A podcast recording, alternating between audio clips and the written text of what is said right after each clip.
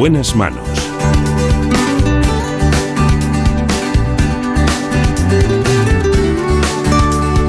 El programa de salud de Onda Cero. Dirige y presenta el doctor Bartolomé Beltrán. Aquí estamos, muy buenos días. Me acompañan en la realización Nacho Arias y en la producción Marta López Llorente.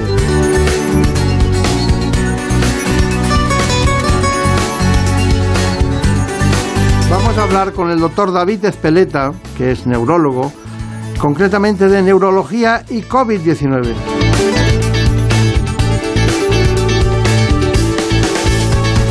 El doctor Espeleta es secretario de la Junta Directiva de la Sociedad Española de Neurología.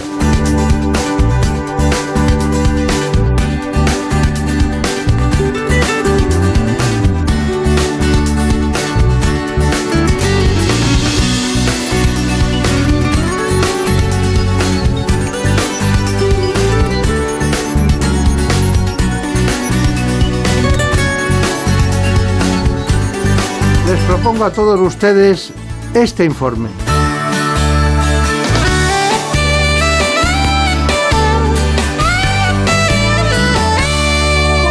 La COVID-19 puede provocar una serie de complicaciones en la salud de los pacientes, no solo a nivel respiratorio, también a nivel neurológico. De hecho, más de un 57% de los hospitalizados desarrollaron algún síntoma de este tipo. Además, estas complicaciones fueron la causa principal de muerte en el 4% de los fallecidos por coronavirus. En los casos leves, los síntomas neurológicos son inespecíficos, como cefaleas, mareo, confusión, alteraciones del gusto y del olfato, dolor muscular y debilidad. Además, se están describiendo múltiples perfiles clínicos con afectación al sistema nervioso central y periférico, cuya frecuencia y alcance están aún por determinar. Y es que es así porque al ser una enfermedad nueva, los datos de los que se disponen son limitados. Pero los efectos de la pandemia no solo han dejado secuelas neurológicas en los pacientes con coronavirus, también ha afectado indirectamente a las personas con problemas neurológicos. Un 55% de los neurólogos españoles considera que la salud de sus pacientes con deterioro cognitivo ha empeorado mucho tras el confinamiento, que ha acelerado la aparición de procesos neurodegenerativos como el Alzheimer, y también en las personas sanas han aumentado las afectaciones neurológicas, prácticas como el aislamiento social, el aumento del estrés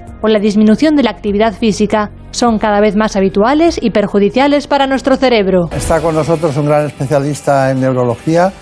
Eh, se trata precisamente del doctor David Espeleta, secretario de la Junta Directiva de la Sociedad Española de Neurología. Ha estado en varios hospitales trabajando eh, y siempre está en la innovación permanente para conseguir no solo curar a sus pacientes, sino que también le gusta mucho la divulgación en el, en el sentido estricto de, lo que es el conocimiento científico cuando se traslada a la opinión pública. Pero también para los compañeros, porque piensen ustedes que un, un gran neurólogo puede enseñar muchas cosas a personas que están en la atención primaria o a neurólogos que están en distintos cursos. Esa también es una labor que ha practicado. Miren, tengo aquí un manual COVID-19 y dice para el neurólogo general. Manual de COVID-19 está escrito por David Espreta, múltiples colaboradores y personas que han hecho diferentes capítulos y también un, un médico, concretamente, supongo que García Zorín será de Murcia, ¿no?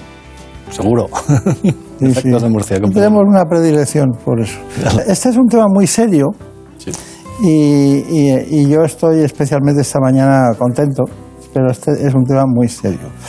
Usted tie- tiene su vida muy unida a Navarra en todos los sentidos, aparte de licenciarse allí, ha trabajado en distintos centros, pero hay un tema que me llamó mucho la atención y es cuando empezaban las personas a decir, bueno, es que el COVID afecta al sistema neurológico y además eh, puede dar encefalitis y tal. Entonces, aquello me, me- produjo una, digo, aquí hay algo que tenemos que desbrozar. Y usted dijo una frase que voy a leer textualmente, dijo, parece que el coronavirus no infecta a las células del cerebro, dice, porque se trata de una enfermedad, la enfermedad es la que afecta al sistema nervioso. ¿Me lo puede explicar? Sí, bueno, primero gracias por, por invitarme y gracias por la presentación. Eh, yo creo que es importante diferenciar entre si el SARS-CoV-2, que es el virus, afecta al cerebro o la COVID-19, que es la enfermedad que produce el SARS-CoV-2, afecta al cerebro, porque la diferencia es clave. Es decir, estamos ante un virus que se mete dentro del sistema nervioso e infecta las células del sistema nervioso y las destruye, o por el contrario, estamos ante una enfermedad que produce una, enfermedad básicamente pulmonar con mucha inflamación sistémica y con consecuencias en otros órganos, como pueden ser el digestivo, el cardiovascular, corazón, también en el cerebro. El cerebro sufre las consecuencias de esa inflamación, ¿no? sobre todo en los enfermos graves. Pero que la- el virus infecte en el cerebro es una cuestión prácticamente anecdótica. ¿Mm? Ya, ya, ya, ya. O sea, hay que diferenciar el agente causal de las consecuencias que provoca en el organismo. ¿no? Claro, es muy importante porque ahora, por ejemplo, pues tenemos pacientes que tienen síntomas persistentes, etcétera, que supongo que hablaremos después de ello, y ellos temen que tengan todavía el virus en alguna parte de su cuerpo, y esto no es así, ¿no? Entonces hay que contar un poco las cosas Claro. en este sentido, ¿no? Eh, Ustedes hablan de determinado tiempo después de, de haber padecido eh, la enfermedad por el COVID-19. Ustedes hablan de un tiempo determinado en el que desaparecen eh, algunos de los síntomas. Por ejemplo, la anosmia, ¿no?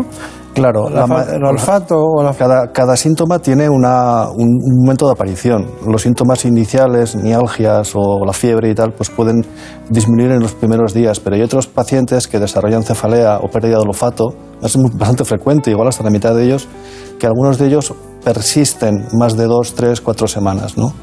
Entonces, bueno, lo habitual es que sea una enfermedad leve y que los síntomas desaparezcan prontamente con el tiempo. Pero sí es cierto que algunos pacientes tienen cefaleas o trastornos del gusto y el olfato persistentes. Son los que nos hacen preguntas, que necesitan certezas y los que nos consultan tanto neurólogos como, como otorrinolaringólogos. ¿no? Y es importante aclararles las cosas. Eh, ¿Cuáles son de los síntomas que se han descrito los principales que afectan al sistema neurológico? Porque ti- tiene que haber uno de, no digo del, del pensamiento en sí mismo, pero hay trastornos, tiene que haber trastornos cognitivos y trastornos. Claro. Y luego hay trastornos, digamos, eh, forma, forma- como los musculares, la anosmia, la- el dolor de cabeza, ¿no? Claro, el sistema nervioso, digamos que lo, lo integra todo, ¿no?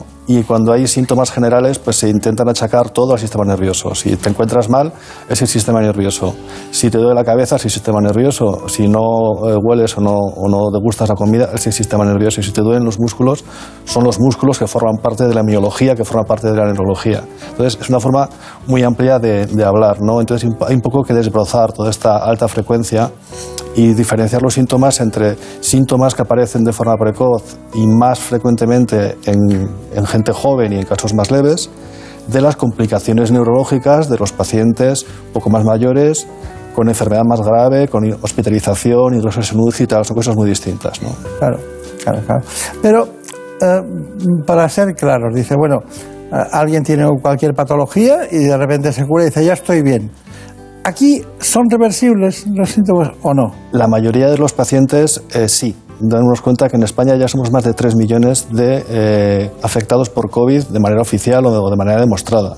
Y no tenemos 3 millones de personas en España con síntomas persistentes, pues si no estaría todo colapsado.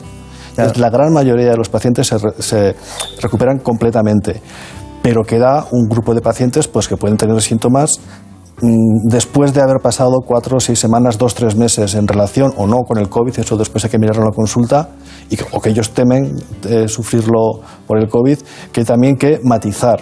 ¿Por qué? Porque uno puede, cuando hablamos de síntomas persistentes en el COVID, no estamos hablando de aquellos pacientes que tienen una, una- una infección persistente o que su PCR no positiviza al mes o que se reinfectan, esos son pocos pacientes. Tampoco estamos hablando de aquellos pacientes que han estado en una UBI semanas o, meses y han hecho complicaciones del enfermo crítico con debilidad muscular, etcétera. Esas son eh, consecuencias obvias, ¿no? Entonces, cuando hablamos de síntomas post-COVID, estamos pensando sobre todo en aquellos pacientes que han pasado una infección muchas veces leve y sin embargo siguen teniendo, después de haber pasado eh, semanas, algún síntoma que, claro, se relaciona por causa-efecto con la COVID, pero habría que ver si es por la COVID. Si es una anosmia y ha sido uno de los síntomas iniciales y empezó con el COVID, sí es un síntoma post-COVID. Si es una cefalea que comenzó con la infección y se ha mantenido en el tiempo, sí es atribuible al COVID, pero hay otros síntomas más vagos, pues, fatiga, etcétera, que es más, más complejo. ¿no? Y ahí tenemos un síndrome post-COVID todavía en la niebla, podríamos decir, que estamos pendientes de definir. Se han hecho algunos criterios diagnósticos, pero es que no se conoce ni por qué se produce ni hasta qué punto afecta. De manera que, por ejemplo, ahora en el segundo Congreso Nacional COVID, la Sociedad Española de Neurología participa en una mesa que se llama síndrome post-COVID precisamente para, con ayuda de otros especialistas, intentar definir lo que es, porque tenemos que saber primero qué es algo para poder afrontarlo, para poder saber qué epidemiología tiene, hasta qué punto es un problema y cómo podemos ayudar. Bueno, y los datos y los datos diagnósticos que a mí me llaman mucho la atención. ustedes miden ahora antes no hablábamos de la ferritina, del dímero D, de la, linfopenia, de esas cosas que ahora ustedes las tienen que observar en el, en el, trayecto de la patología. Pero lo cierto y seguro es que más del 57% de esos pacientes hospitalizados por COVID-19 tienen síntomas neurológicos de algún tipo o supone una causa principal de muerte. Marina Turiak. A ver, ¿qué preguntas tenemos? Pues, doctor Espeleta, la pérdida de olfato se ha convertido, por lo menos entre los ciudadanos, en el síntoma más alarmante y significativo de pensar que podemos estar contagiados de COVID. Pero lo podemos perder por cualquier otro motivo. ¿Qué nos podría ayudar a discernir? El pérdida de olfato en relación con el COVID eh, cuando hubo el boom en, marzo de, de, 2020 coincidió con el pico de la pandemia. De manera que una persona que en aquel momento tuviese una pérdida súbita de olfato, incluso sin mucosidad, se asumió que, debía, que era probablemente producida por COVID y en efecto después se vio que era así.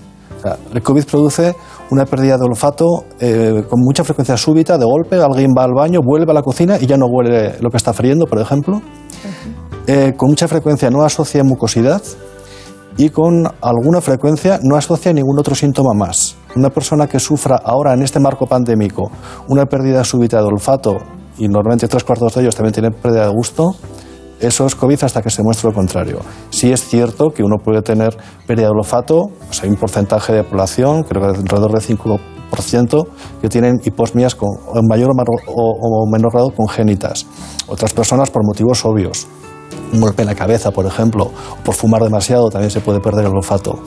Eh, o por otras infecciones, la gripe, pero claro, los, rinovirus, los influenzavirus pueden producir anosmia, pero normalmente con todo el cortejo de, gripal asociado y luego con bastante menos frecuencia. Nos sorprendió a todos, a otorrinos, neurólogos, otros especialistas, el alto porcentaje de pacientes que referían tener anosmia hasta el punto de que hay series que hablan de un 80 o más por, o 90% incluso de, de, los pacientes de sus series eh, en fase aguda tenían anosmia debido a COVID.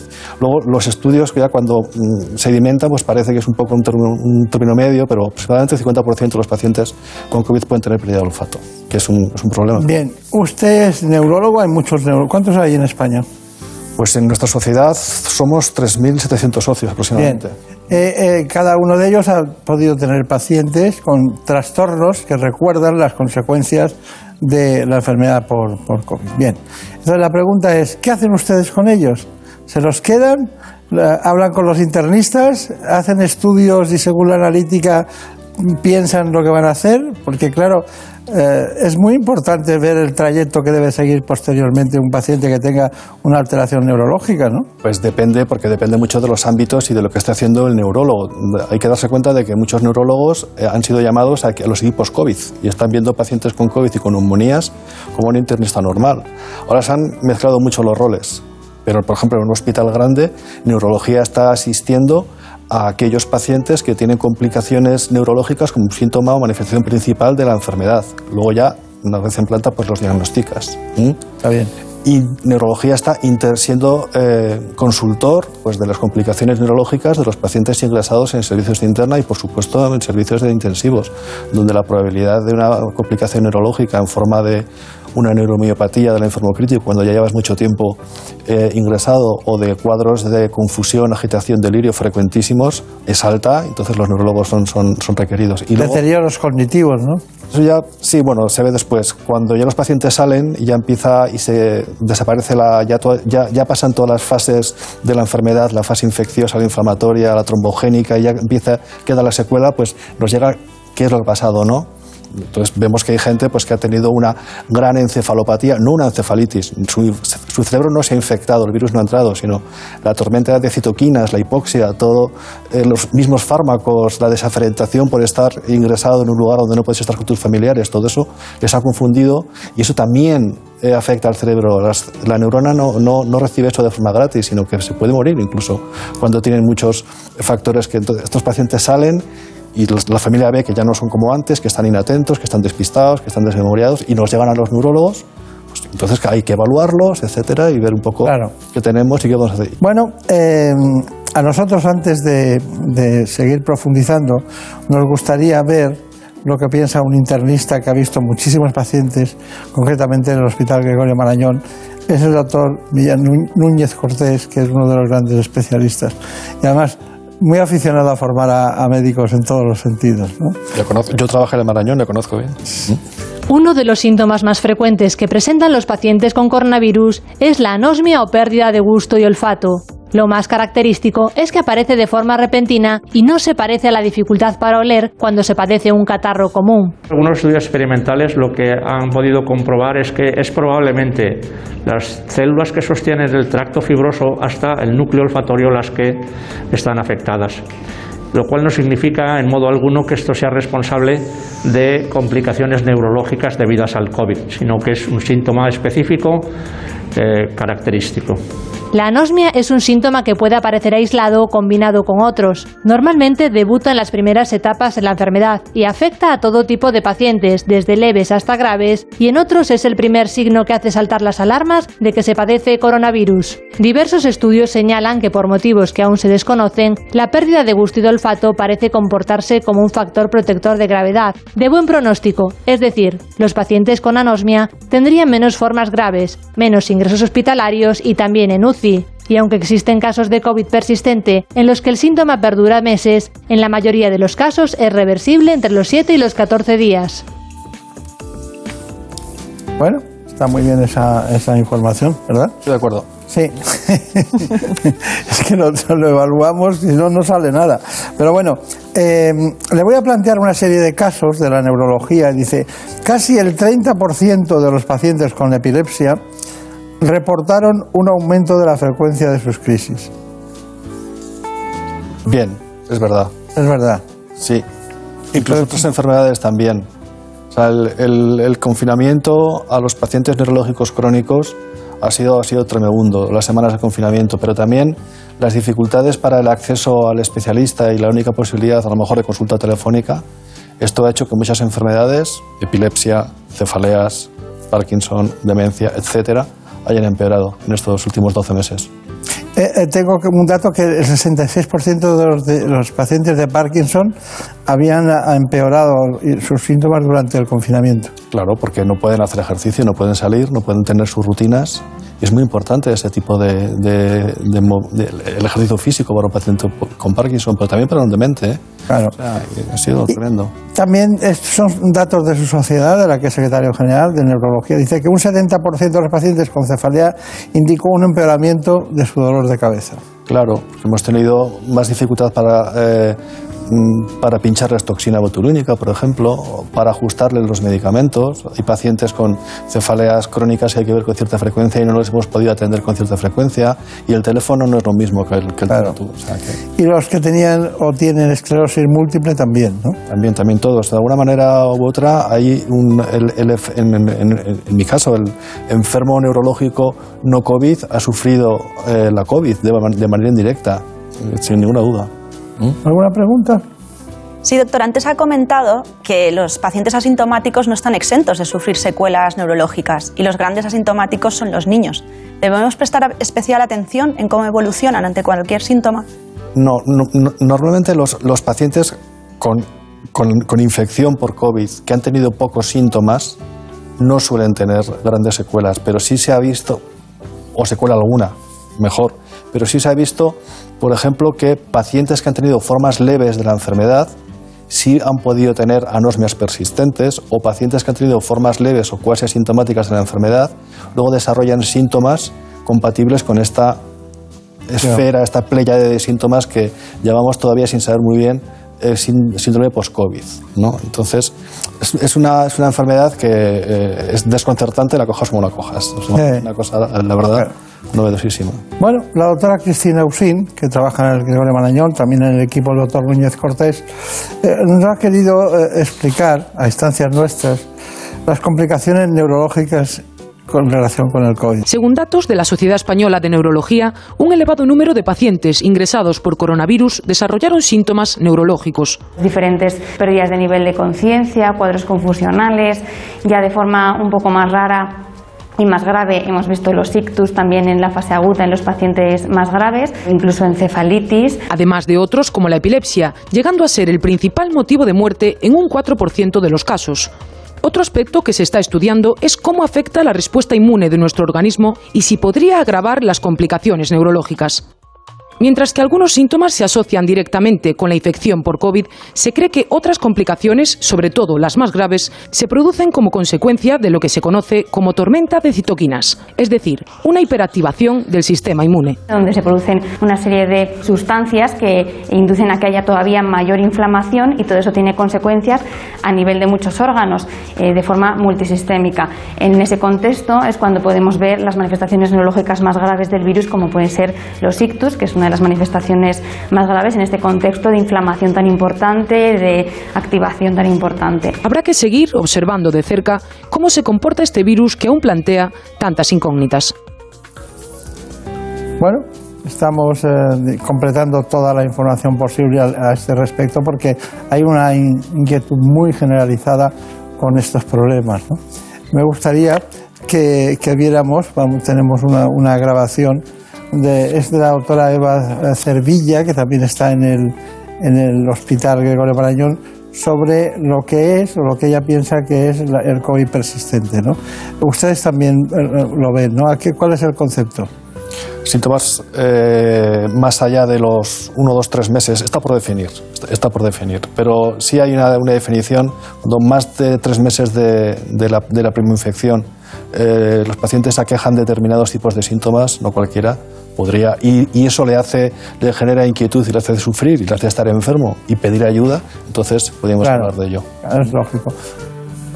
¿Han escuchado hablar del COVID persistente?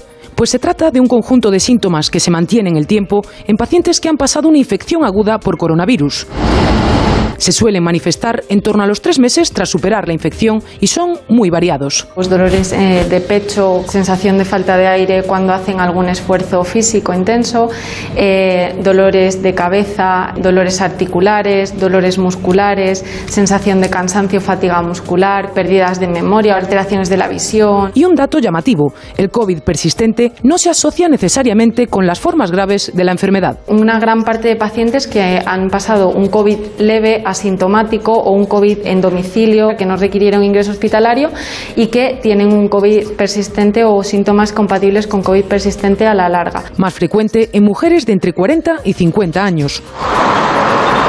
Los síntomas suelen ser vagos y desaparecer por sí mismos, aunque en estos momentos todos los expertos coinciden en un aspecto. Es una cosa que estamos empezando a descubrir, que estamos empezando a investigar.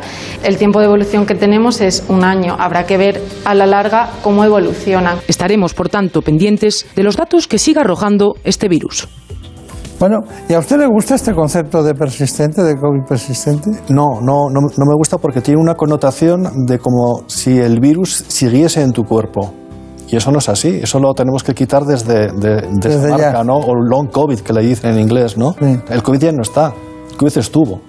Eh, pues te queda el estigma o te queda el miedo, la incertidumbre a que quizás lo tengas. Y si estamos diciendo COVID persistente, pues estamos todavía vendiendo esta, esta, esta posibilidad. Y eso no es así. Por eso, antes decía yo, síndrome post-COVID, que es igual menos específico, pero es algo que pasa después del COVID. Eso que quede claro. El COVID ya pasó. Pero ahora posiblemente hay unos síntomas que tenemos que explicar.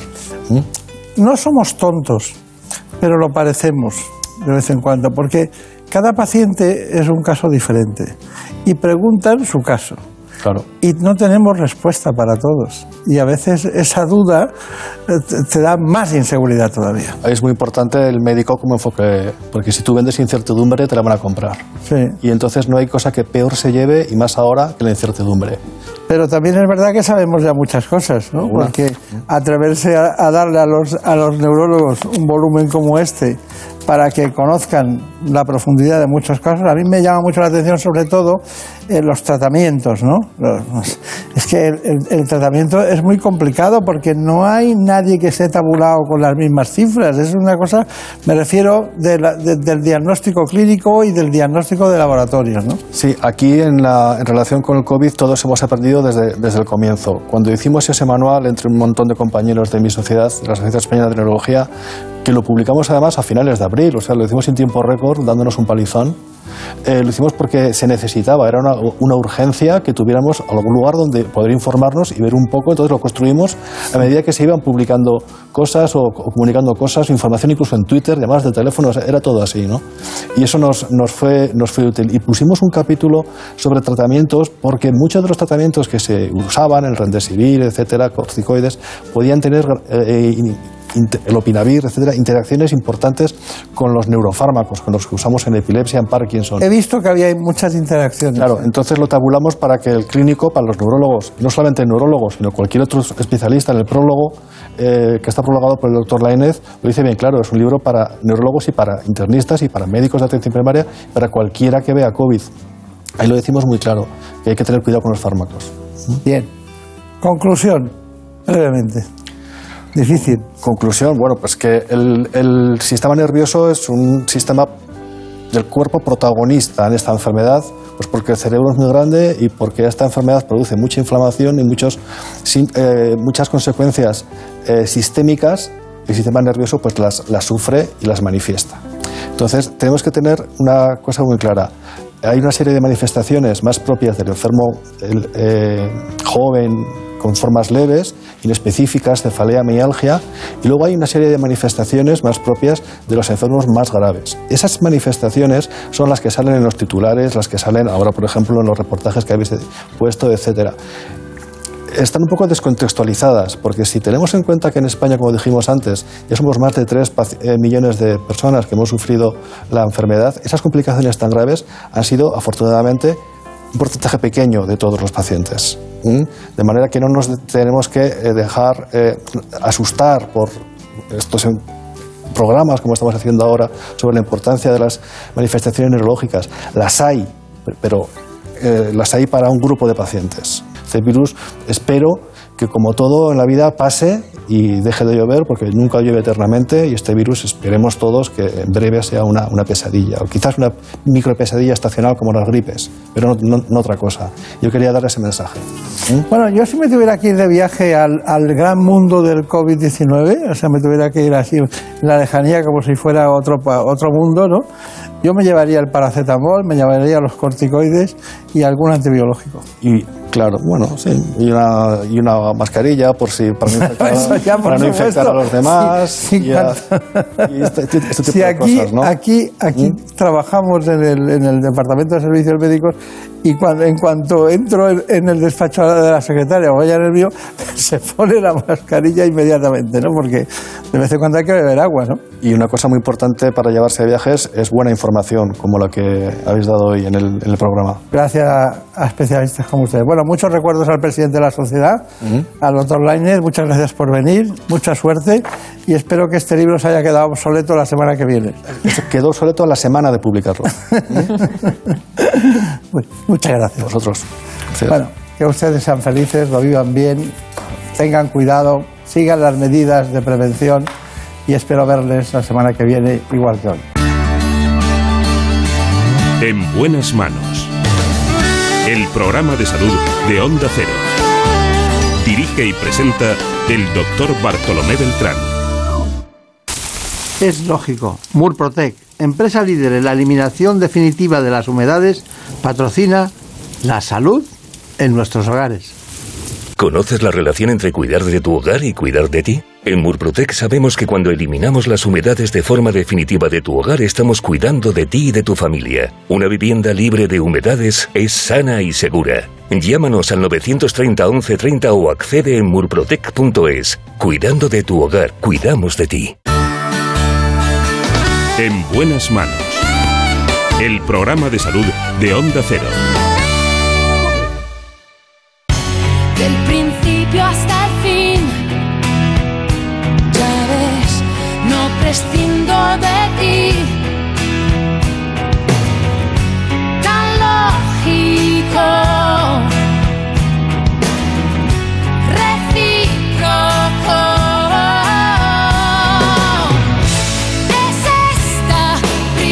Una patología y una enfermedad que rechazamos más de la piel es la psoriasis. Hoy nos acompañan dermatólogos concretamente de la unidad de psoriasis y enfermedades inflamatorias crónicas del grupo Pedro Jaén. Se tratan de la doctora Natalia Jiménez y el doctor Álvaro González. Demuestra lo que puedes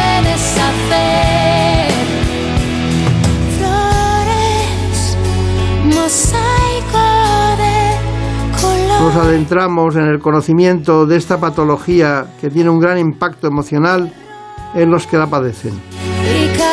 Así que conozcamos este informe. En buenas manos. El programa de salud de Onda Cero.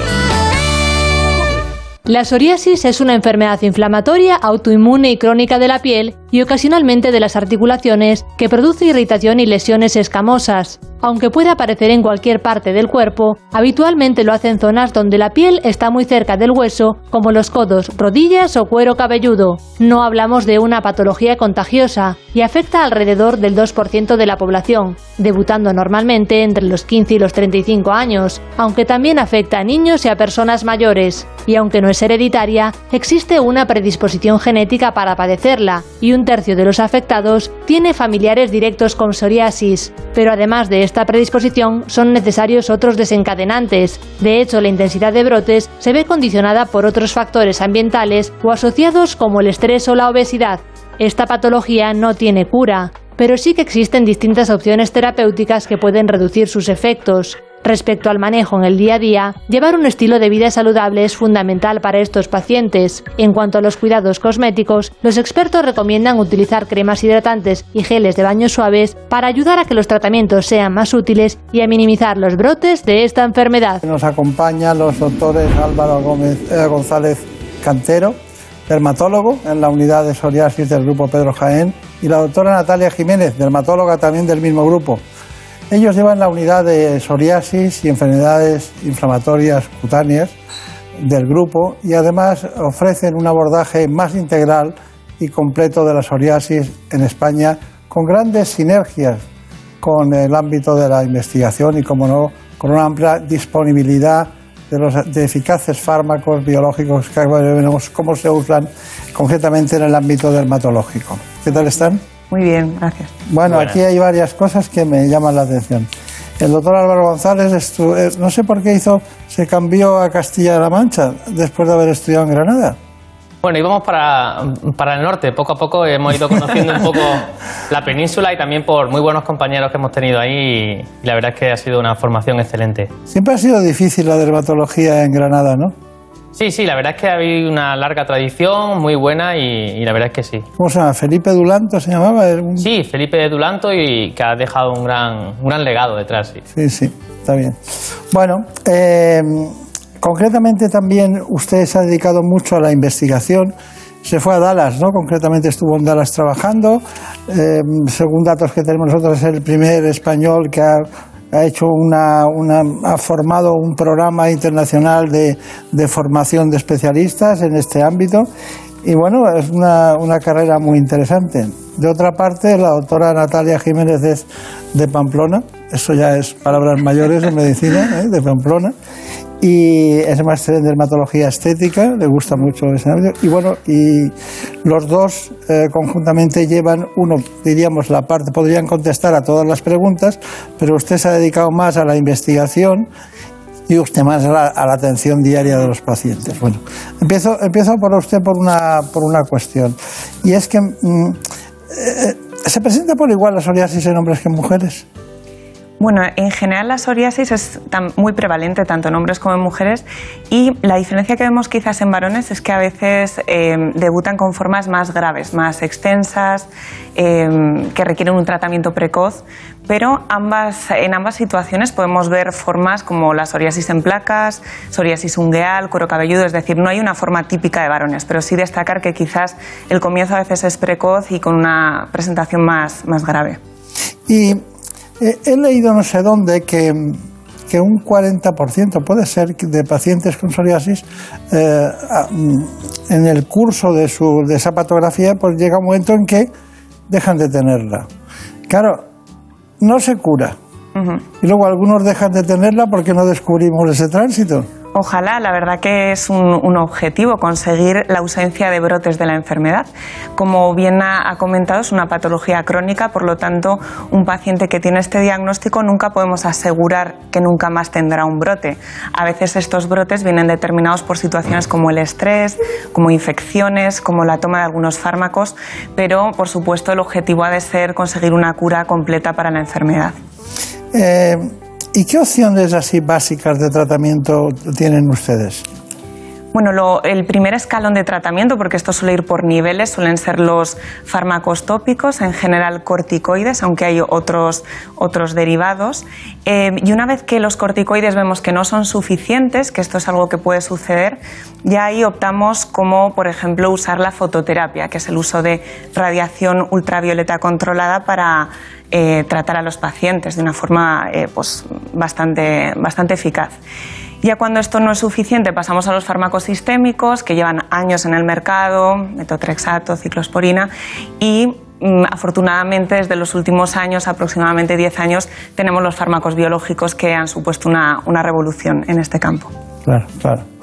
Bueno, el doctor Álvaro González nos tiene que contar, eh, estamos hablando de una enfermedad de la piel que es crónica, que tiene relación con la inmunología. Es muy curioso, ¿no? Y, tiene consecuencias también sobre otros órganos.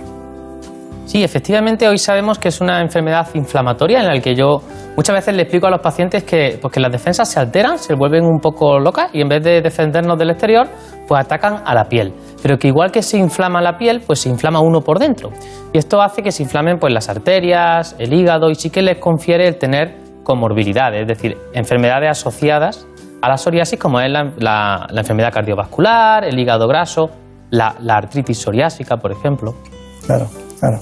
Pero ¿están ustedes realizando algún tipo de investigación a nivel internacional, me refiero incluso, para eh, relacionar el riesgo cardiovascular de esos pacientes de psoriasis o, o- por ejemplo, el hígado graso, que es una cosa que la gente no se la imagina? No, es eh, difícil de imaginar. ¿Cómo esos son estudios? ¿En qué consiste básicamente? Ya iremos profundizando. Sí, eh, básicamente eh, se sabe ya a día de hoy que los pacientes con psoriasis tienen más riesgo de enfermedad cardiovascular, y, pero claro, la enfermedad cardiovascular se manifiesta, como yo digo, tarde y mal, con un infarto.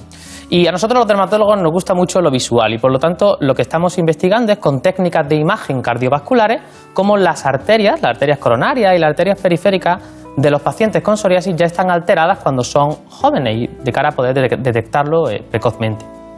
La piel es un órgano eh, multifactorial, influye todo, los procesos reumáticos. Hay, hay personas que tienen lupus y tienen uveitis o tienen algún problema, por lo cual la piel no, es un gran demostrativo de lo que usted ha dicho, de un campo visual en el que hay otras muchas cosas. Eh, doctor Álvaro González, una cosa muy, que es curiosa, la relación con el sistema cardiovascular.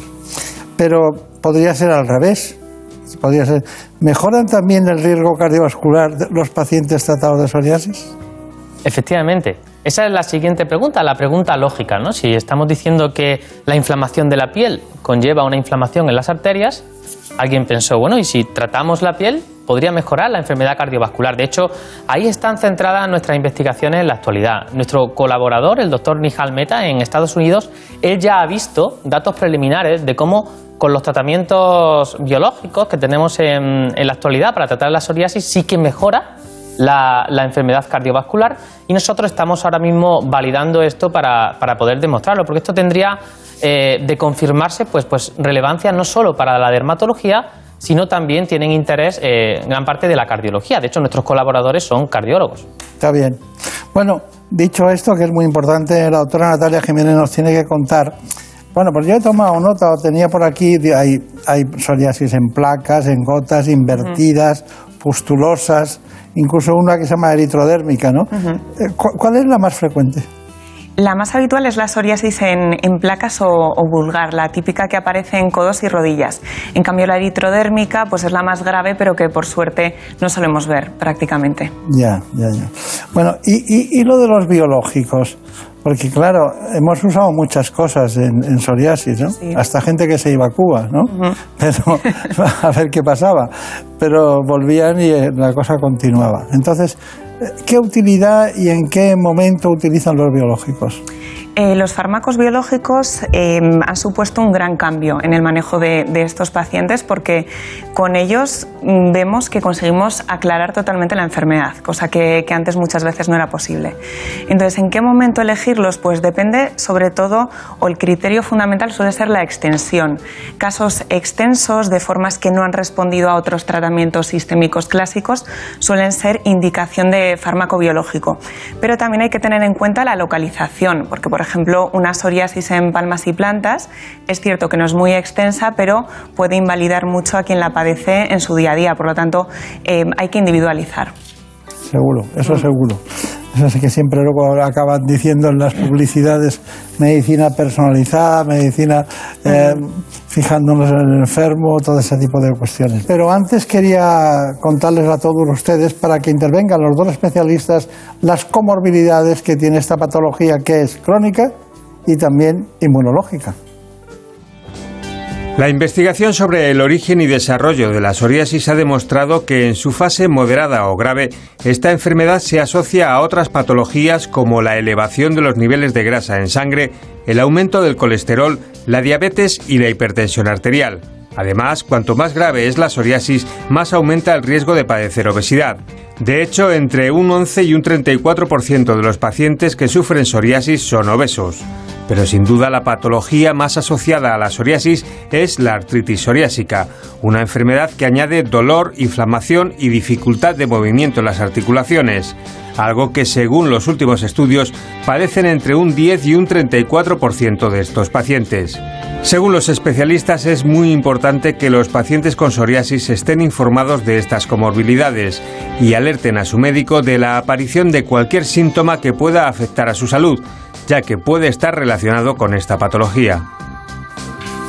Bueno, ya tenemos las comorbilidades, pero también tenemos un arsenal, ya lo ha indicado antes eh, nuestra querida especialista Natalia Jiménez, pero les quería indicar que tenemos fototerapia, radiaciones ultravioleta, lámparas domiciliarias, láser para las placas más resistentes, fármacos biológicos y más allá de la piel, exploraciones ecográficas, arteriales, sobre todo de la femoral, ahora nos lo contará nuestro querido especialista, y estudios de investigación sobre las causas y el diagnóstico de la psoriasis. Y finalmente, acceso a los últimos avances en todos los tratamientos.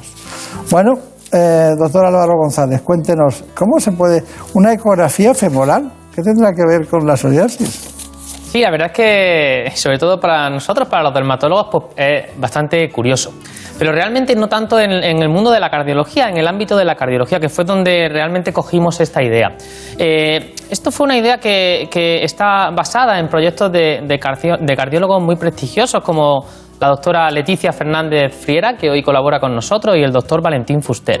Y básicamente eh, la, la idea de la técnica es que la enfermedad cardiovascular se manifiesta, como hemos dicho, tarde y mal, con un infarto de miocardio, cuando las lesiones de aterosclerosis están en el corazón.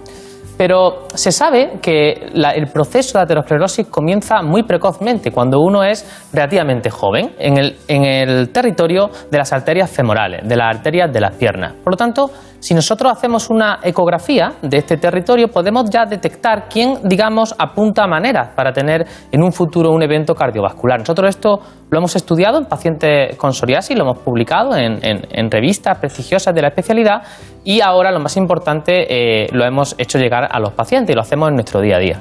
Está bien. María Montiel estuvo allí para comprobar esta exploración. ¿Nos la cuentas?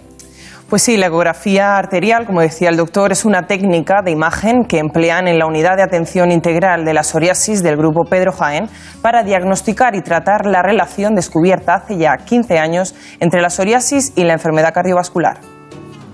La psoriasis es más que una enfermedad de la piel. Hoy sabemos que los pacientes con psoriasis tienen una inflamación que podemos ver en su piel, pero que además se inflaman por dentro y esto puede conllevar el riesgo de otras patologías, como son la inflamación de las arterias y sería la enfermedad cardiovascular, la inflamación del hígado y tendríamos el hígado graso, así como eh, otras patologías que se han asociado pues como la diabetes, las alteraciones del colesterol, la hipertensión, etc. La ecografía arterial es realmente útil para detectar precozmente la enfermedad cardiovascular en estos pacientes. La ecografía es una técnica de imagen no invasiva y es eh, bastante sencilla de realizar. Supone pues el uso de un ecógrafo como la ecografía que se le hace a las embarazadas y se hace en las arterias de las piernas y en las arterias del cuello. Si detectamos una placa de ateroma o podemos incluso detectar alteraciones en la pared que recubren las arterias, pues ya sabemos que ese paciente tiene un poco más de riesgo de enfermedad cardiovascular y por lo tanto ponemos soluciones pronto. El tratamiento que nosotros realizamos es bastante global. Por un lado, utilizamos tratamientos para el riesgo cardiovascular, eh, tratamientos propios para la psoriasis que tenemos desde eh, fármacos biológicos, tratamientos sistémicos, fototerapia, pero nosotros insistimos mucho en los cambios del estilo de vida, en qué tipo de dieta deben de llevar los pacientes y actividad física eh, y por lo tanto damos una atención más global. Hoy en día la psoriasis sobre todo se controla, se controla bastante bien y tenemos opciones como para que el paciente lleve su día a día sin lesiones en la piel y sobre todo sin eh, preocupaciones y que la enfermedad le suponga una preocupación. Sería interesante que todos nuestros compañeros del ámbito de la salud, como médicos de atención primaria, cardiólogos, endocrinos, sean conscientes de esta asociación entre la psoriasis y otras enfermedades como las que hemos comentado para poder dar una mejor atención a estos pacientes. Tengo aquí, tengo aquí un informe que luego lo damos, pero antes eh, hay un tema que es la disfunción eréctil. Y parece que no creo que tenga mucho que ver con el proceso vascular, pero sí tiene que ver con eh, lo que es la emoción, eh, la seducción, el, entregarse, el- aquella frustración que tienen muchos seres humanos como consecuencia de tener una piel que no es agradable en muchas ocasiones, salvo que el amor sea inmenso, ¿no? Pero que puede, puede ocurrir, ¿no? ¿Es correcta la relación entre disfunción eréctil y psoriasis? Sí, sí, sí que la, la hay y, está estudiada, sí, incluso hay bastantes estudios. Y, y cuando nos planteamos el por qué, efectivamente, por un lado, todos los factores que influyen en la disfunción eréctil eh, están un poco más aumentados en los pacientes con psoriasis, pero también se han visto que por la, por la psoriasis per se lo, lo produce, seguramente por toda esta alteración de la, de la esfera psicológica. Claro. Pues vamos a ver esas, eh, esa relación entre disfunción eréctil y psoriasis. Las relaciones sexuales son fundamentales para la salud de la convivencia en pareja. Mucho. Y a cualquier edad, además. Sí, pues fíjate, para que el día sea mejor. O sea, lo tengo, no sé si tú lo tienes Sí, claro, sí, pero sí, no, que clarísimo, vamos- clarísimo que para que el día vaya mejor, fíjate. Vamos, me parece básico. No creo que sea lo más importante, pero es muy importante. Sin embargo, y aunque no suele hablarse de ello, algunas enfermedades están directamente relacionadas con un empobrecimiento en la esfera sexual. Es el caso de la psoriasis. Un 50% de las personas que la padecen sufren una reducción en la satisfacción sexual que puede verse además agravada si la enfermedad se desarrolla en las zonas genitales. El ardor, el picor y la mayor sensibilidad, además de la fricción o la frotación, pueden hacer que los síntomas empeoren severamente. Además, en el caso de la artritis psoriásica, el dolor crónico y la fatiga también contribuyen a agravar la situación. El pubis y los labios mayores en las mujeres y el pene y el escroto en el caso de los hombres son las zonas en las que frecuentemente se manifiestan rojeces y picor, aunque sin escamas debido a la humedad de la zona. Es importante saber que algunos tratamientos para estos síntomas están asociados con trastornos de la disfunción eréctil. Sin embargo, las lesiones cutáneas no son lo único que afecta al terreno sexual. El factor psicológico es otro de los obstáculos a los que se tienen que enfrentar estos pacientes, ya que la psoriasis está asociada con una disminución de la autoestima que desemboca, por tanto, en una pérdida del apetito sexual. Hay cosas que, que la gente se corta, evidentemente. Normalizar temas como este, como ven, todavía tabúes en la sociedad y compartirlos con profesionales en la materia contribuye a seguir buscando soluciones para mejorar la vida de estos pacientes. Bueno, hemos tratado y estamos tratando un tema que afecta a más de un millón de españoles, 125 millones en el mundo. Eh, es un tema sobradamente importante que tiene muchas connotaciones. Eh, no sé yo si se ha estudiado mucho la, genética, Pero bueno, doctor Álvaro González, ¿ha estudiado la genética de este, de este proceso? Sí, lo que, es lo que entendemos a día de hoy es que es bastante compleja. No hay un solo gen, sino hay muchos genes y por lo tanto eh, es difícil, pero bueno, estamos en ello. Bueno, doctora, estamos llegando al final y nos- se nos ha olvidado una cosa, sobre todo a mí, claro, que las mujeres las recuerdan casi cada semana, no sé cada cuántos días, pero son las uñas. Hay una, una psoriasis ungueal, ¿no? Sí. Sí, y a veces es la única manifestación y es la típica zona rebelde de tratar. Entonces, bueno, hay que ir innovando, buscando opciones eh, que vayan bien y mm, desde luego que tenemos bastante experiencia con el uso de, de láser en combinación en ocasiones con infiltraciones de la, de la matriz ungueal, que es la, la raíz, por así decirlo, de la uña, con buena respuesta. Es decir, hay que ir probando nuevos tratamientos para pues, eh, lesiones que a veces acomplejan mucho a la persona que, que las tiene. Claro, claro.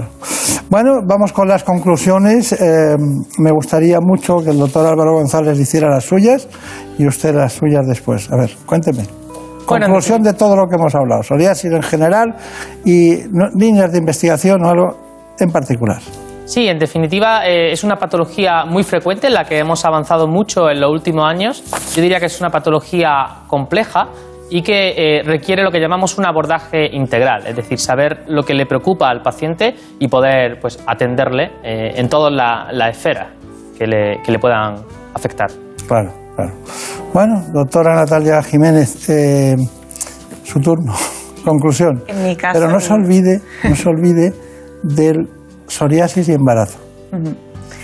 Eh, como conclusión, destacar que en el terreno clínico tenemos muchos fármacos, hay una gran revolución en el campo de los biológicos, por lo tanto yo animaría a los pacientes a consultar su caso eh, porque en ocasiones se han desestimado y se han quedado en el tópico, pero a día de hoy tenemos muchas opciones. En cuanto a psoriasis y embarazo, ¿qué puede ocurrir en una mujer embarazada que tiene psoriasis? Pues eh, la enfermedad habitualmente suele estar controlada o suele mejorar. Son raros los casos que, que empeoran. En cualquier situación, eh, para todas aquellas mujeres en edad fértil, recomendamos consultar su caso con los dermatólogos, eh, sobre todo para solucionar dudas que tengan en cuanto a planificación familiar, dudas sobre si pueden o no quedarse embarazadas, eh, deben comentarlo porque por suerte también a día de hoy tenemos muchas opciones también para, la situación de la gestación. Claro. Y, el binomio, perdónenme unos segundos solo a, a ese tema de la psoriasis y la artritis psoriásica. El- ¿Cambian ustedes todos los tratamientos ahí? Un día fui a un congreso de, de no, no sé si fue de reumatología o dermatología, pero había una cantidad de paneles en relación con ese, ese binomio brutal, como si todo el mundo quisiera incidir ahí, ¿no? Sí, desde luego que es una asociación frecuente y nos interesa tenerlo bien diagnosticado porque en general cuando eso ocurre hay tratamientos que sabemos que funcionan mejor para ambos problemas y por lo tanto hay que saber elegir el, el adecuado. Muy bien, pues ha sido un placer estar con ustedes. Eh, ya lo siento por el doctor Jaén porque hoy las consultas suyas se las habrá tenido que pasar él, pero bueno, eh, siempre es bueno trabajar conjuntamente con un gran equipo. Gracias, que tengan mucha suerte y ya ve que Pamplona y Granada pueden trabajar juntos, eso está clarísimo. Gracias, mucha Gracias. suerte, adiós. Muchas gracias. En buenas manos.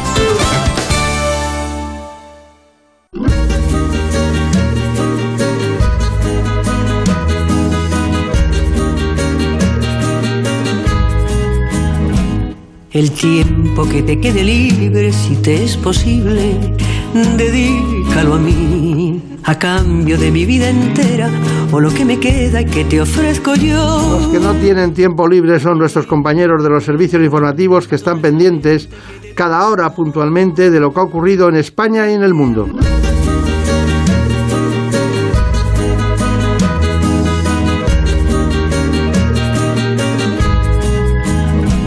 El tiempo que te quede libre, si te es posible, dedícalo a mí, a cambio de mi vida entera, o lo que me queda y que te ofrezco yo. Son las 5 de la madrugada, las 4 de la madrugada en Canarias.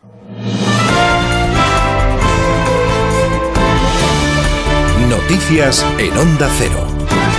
¿Qué tal? Buenas noches. El secretario general del Partido Popular, Teodoro García Egea, ha respondido a la presidenta de la Comunidad de Madrid, Isabel Díaz Ayuso, respecto del consejo que Ayuso le daba a Juanma Moreno, presidente de la Junta de Andalucía, para que fuera libre a la hora de tomar decisiones y de convocar elecciones autonómicas si así lo precisase. Informa Carlos León. Sí, ha sido durante la intervención del secretario general Teodoro García Egea en el Congreso andaluz, que ha defendido la libertad que siempre ha tenido el presidente Juan Manuel Moreno Bonilla. Juanma, tú eres y has sido siempre una persona libre y has puesto a Andalucía por encima del Partido Popular y tienes que seguir haciéndolo y por eso representas al Partido Popular mejor que nadie. Y por eso no tenemos que venir de fuera ninguno a decirte lo que tienes o no tienes que hacer. Tú eres libre y eres el primero que siempre ha puesto a Andalucía por encima incluso del Partido Popular. Eso es ser verdaderamente del Partido Popular. Poner a los, andaluces por encima del propio partido si hace falta.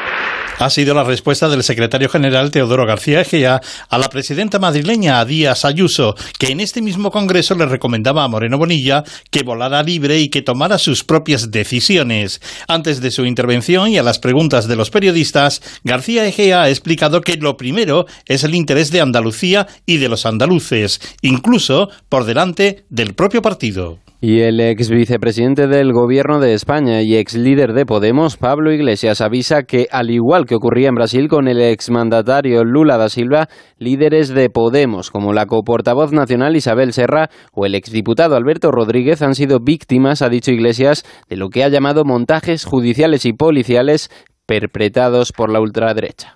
Cabe preguntarse si en España hay poderes del Estado, militares, altos mandos policiales y de la Guardia Civil, jueces, que conspiran contra la democracia tratando de revertir lo que dijeron las urnas. No me corresponde a mí responder a esa pregunta, no me corresponde a mí responder si hay lawfare en España. En esta línea también se ha posicionado la ministra de Derechos Sociales, Ione Belarra, quien ha asegurado que la derecha es capaz de hacer lo que sea para evitar que las fuerzas progresistas entren en los gobiernos. Creo que la derecha y especialmente la extrema derecha ha demostrado una y otra vez, cada vez que ha tenido oportunidad, que va a utilizar todos los recursos legítimos o ilegítimos, ilegales o ilegales, para evitar que las fuerzas progresistas como las nuestras entren en los gobiernos y cuando entran en los gobiernos tengan que salir por la vía que sea. Porque sé que lo que pasó en Brasil podría pasar en España. De la pandemia. Les contamos que en Viena se han manifestado unas 40.000 personas, muchas de ellas sin mascarillas y sin mantener la distancia de seguridad contra el confinamiento general de Austria que comienza mañana en todo el país y también contra la vacunación obligatoria que comenzará allí el año que viene. En nuestro país la incidencia acumulada ha subido 30 puntos en una semana y algunos presidentes autonómicos como el de Cantabria, Miguel Ángel Revilla, abogan por buscar un marco legal para que la vacuna sea obligatoria. La vacuna es la gran solución, tenemos que vacunar a todo el mundo cuanto antes. Mira, a, a- a mí me agrada que Austria, parece que es que yo soy un tío que hice cosas que, que se son ocurrencias, ¿no? Austria obliga a vacunar ya el lunes a todo el mundo. Pues claro, no sé, hay que buscar una, una ley que lo permita, ¿eh? Yo no quiero que se haga fuera del marco de la ley. Les contamos además que en Libia al menos 75 personas han fallecido al naufragar una embarcación irregular fletada por mafias en la costa oeste del país. Con ella pretendían cruzar el Mediterráneo y llegar a costas europeas. Esta tragedia se convierte con este elevado número de muertes en una de las más graves ocurridas este año en la llamada ruta del Mediterráneo central. En deportes, el derby entre Barcelona y Español da la victoria por la mínima al conjunto local gracias a un gol de penalti de Memphis Depay. Xavi Hernández se estrenó en el banquillo del Camp Nou como entrenador. En rueda de prensa señalaba que el proyecto todavía se está construyendo y que los tres puntos les dan mucha vida.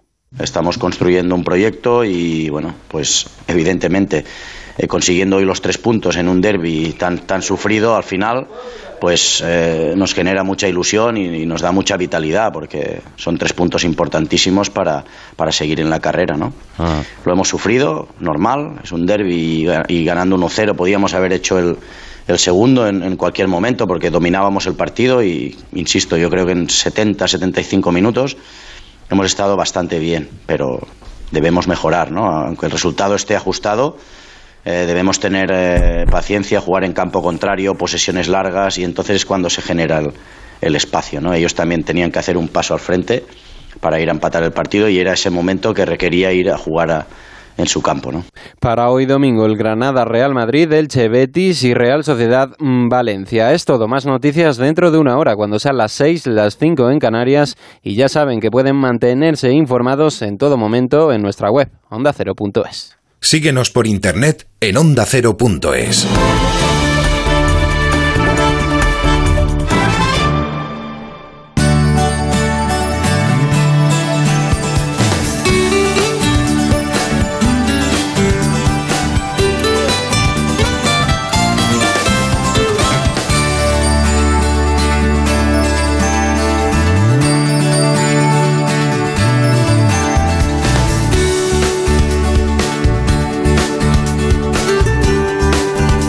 buenas manos.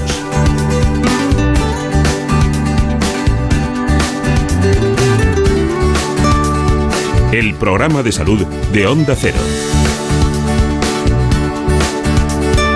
Dirige y presenta el doctor Bartolomé Beltrán.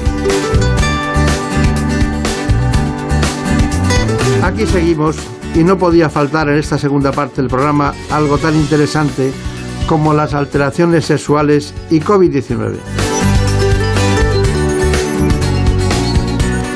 Hemos acudido a un psiquiatra, un experto en psicología clínica, trabaja en el Hospital de Madrid y es el doctor Luis Caballero.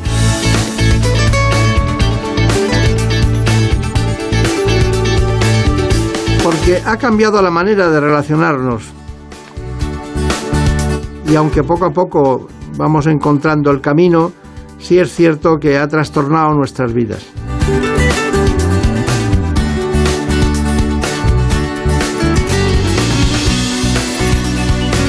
Así que de la mano del doctor Luis Caballero hablamos enseguida, pero antes les propongo este informe.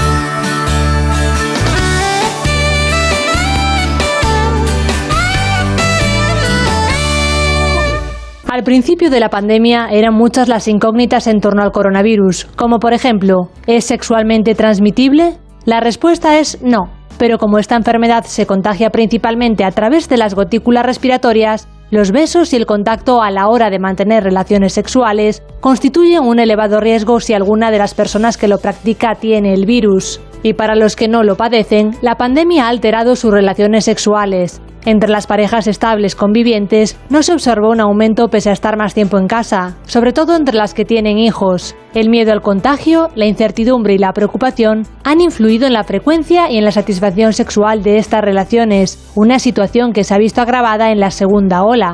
Lo que sí es cierto es que el estado anímico juega un papel fundamental en la práctica de sexo, y debido a la situación actual, cada vez se tienen menos ganas de practicarlo. Las personas solteras también lo han notado. Las medidas de prevención y la falta de contacto entre las personas ajenas a nuestro entorno han hecho que para ellos sea más difícil tener citas y como consecuencia han disminuido las relaciones sexuales esporádicas. Por todos estos motivos, prácticas como el autoerotismo, la masturbación o el sexo virtual están en auge en tiempos de pandemia.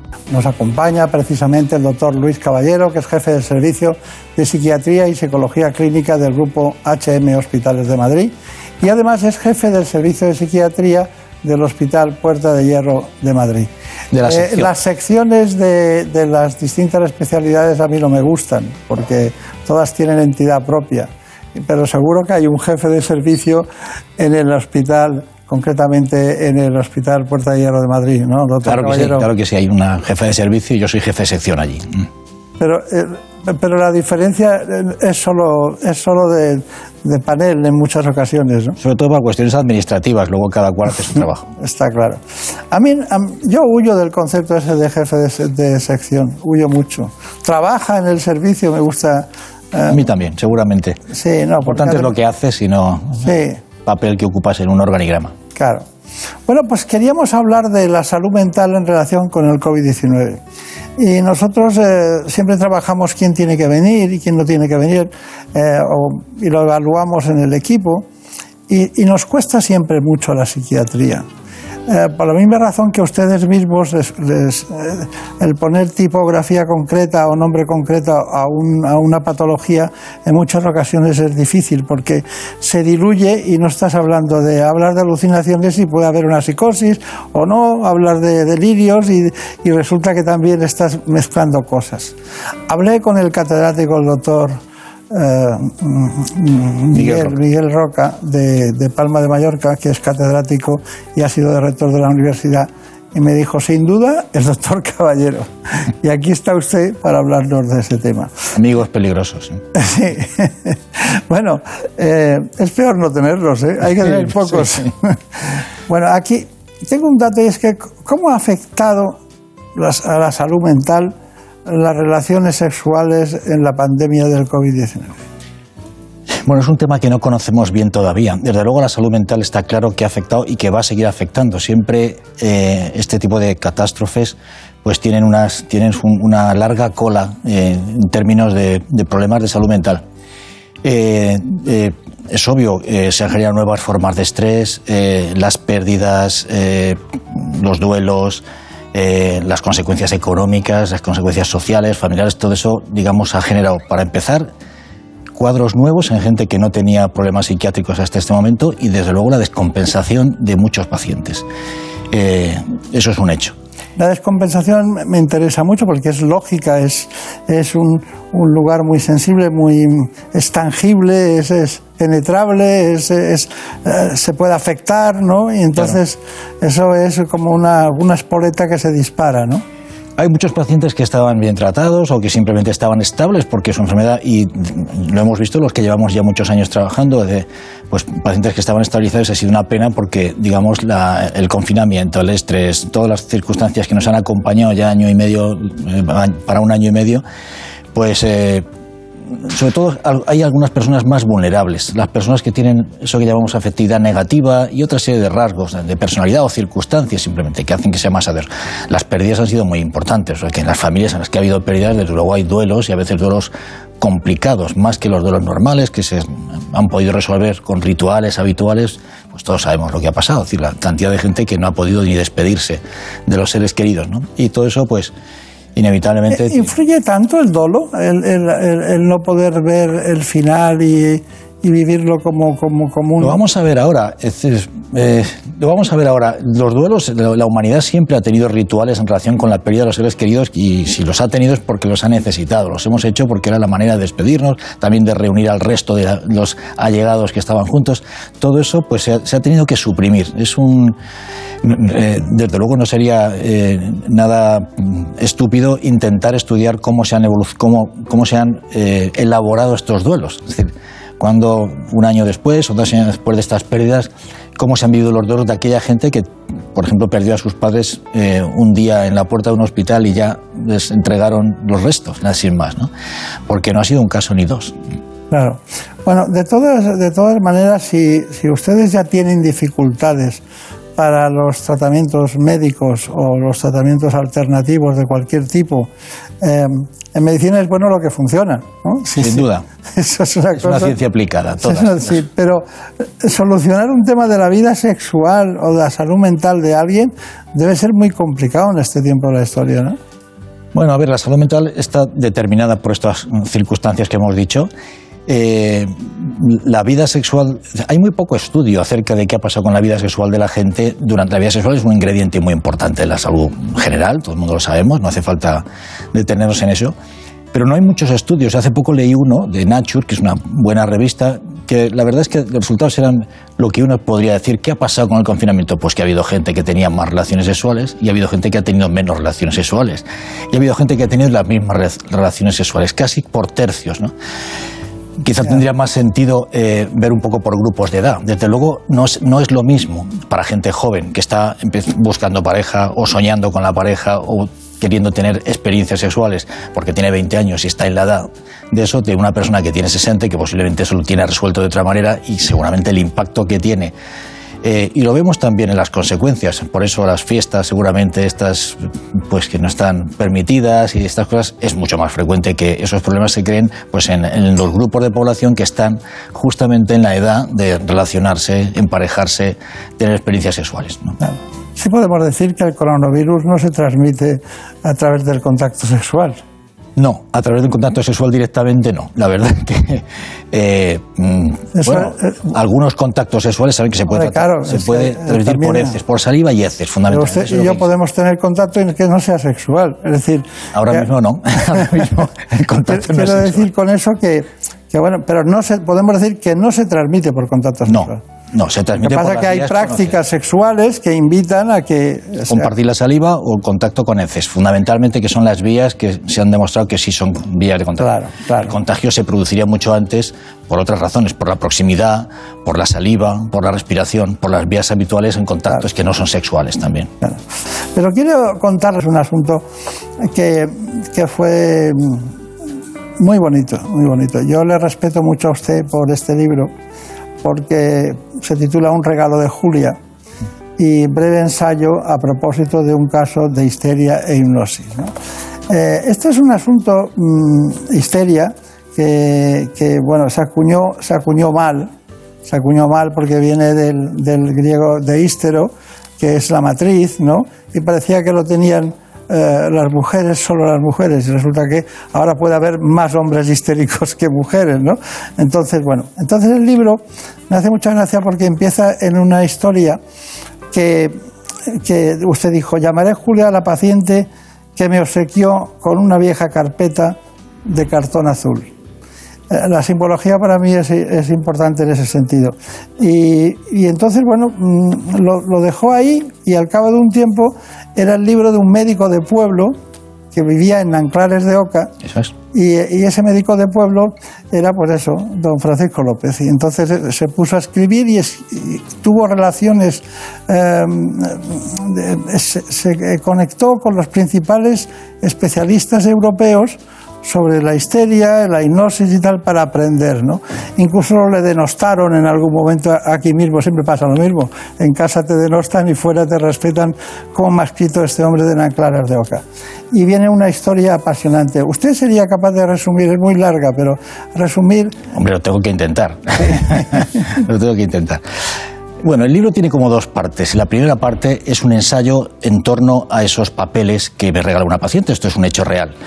Solo Julia no existe en ese libro. Julia es una mezcla de otros pacientes, de- incluidos varones, para preservar un poco la identidad naturalmente de la, de la paciente que existe y que me conoce y que sabe que hemos publicado este libro y está muy contenta además de, de que lo hayamos hecho. ¿no?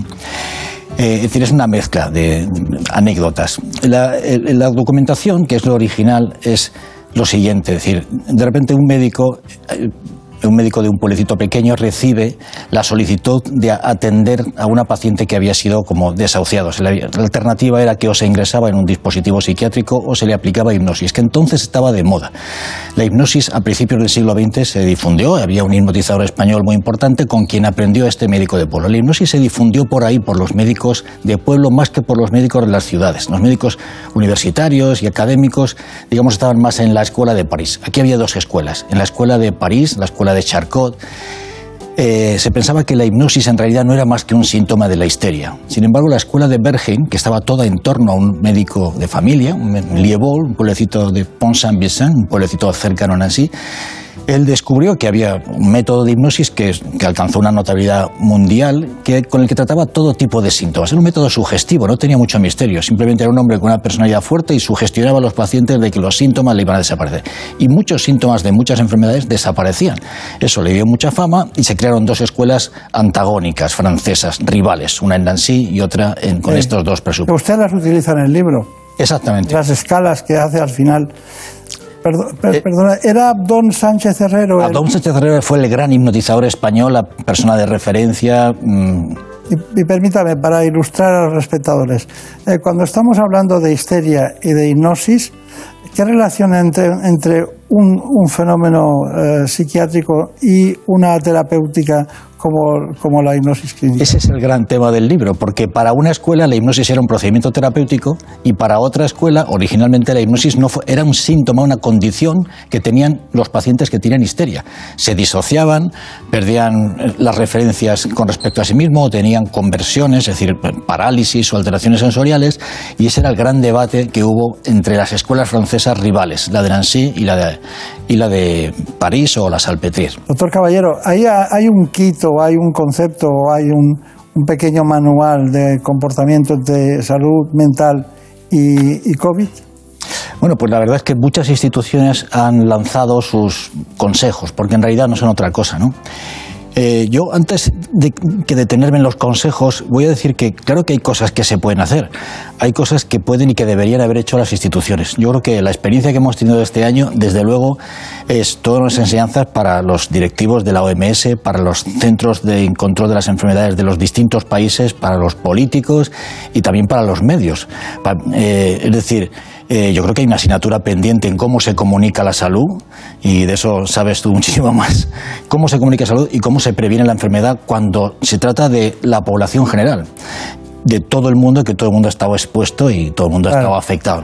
Claro. Yo creo que ahí tenemos, eh, eso no es una cuestión individual, no es una cuestión nuestra, es una cuestión para reflexión de las instituciones, de los políticos.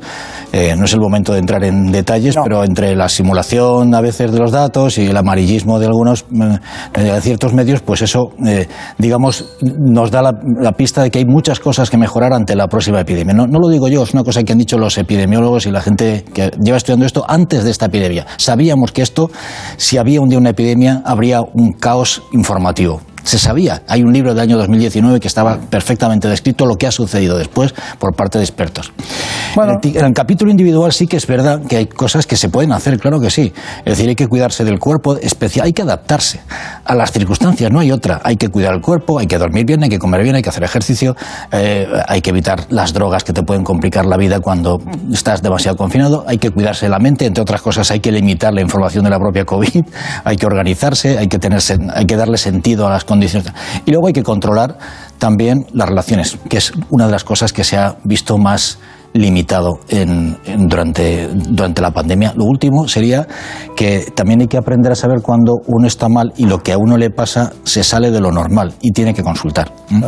Ese es un punto crítico también. Hay mucho malestar asociado a COVID que es normal, que Eh. lo tenemos que gestionar cada cual con estas Eh, cuatro reglas. Está hablando de los que no. síntomas guía en general, ¿no? De cualquier cosa, ¿no?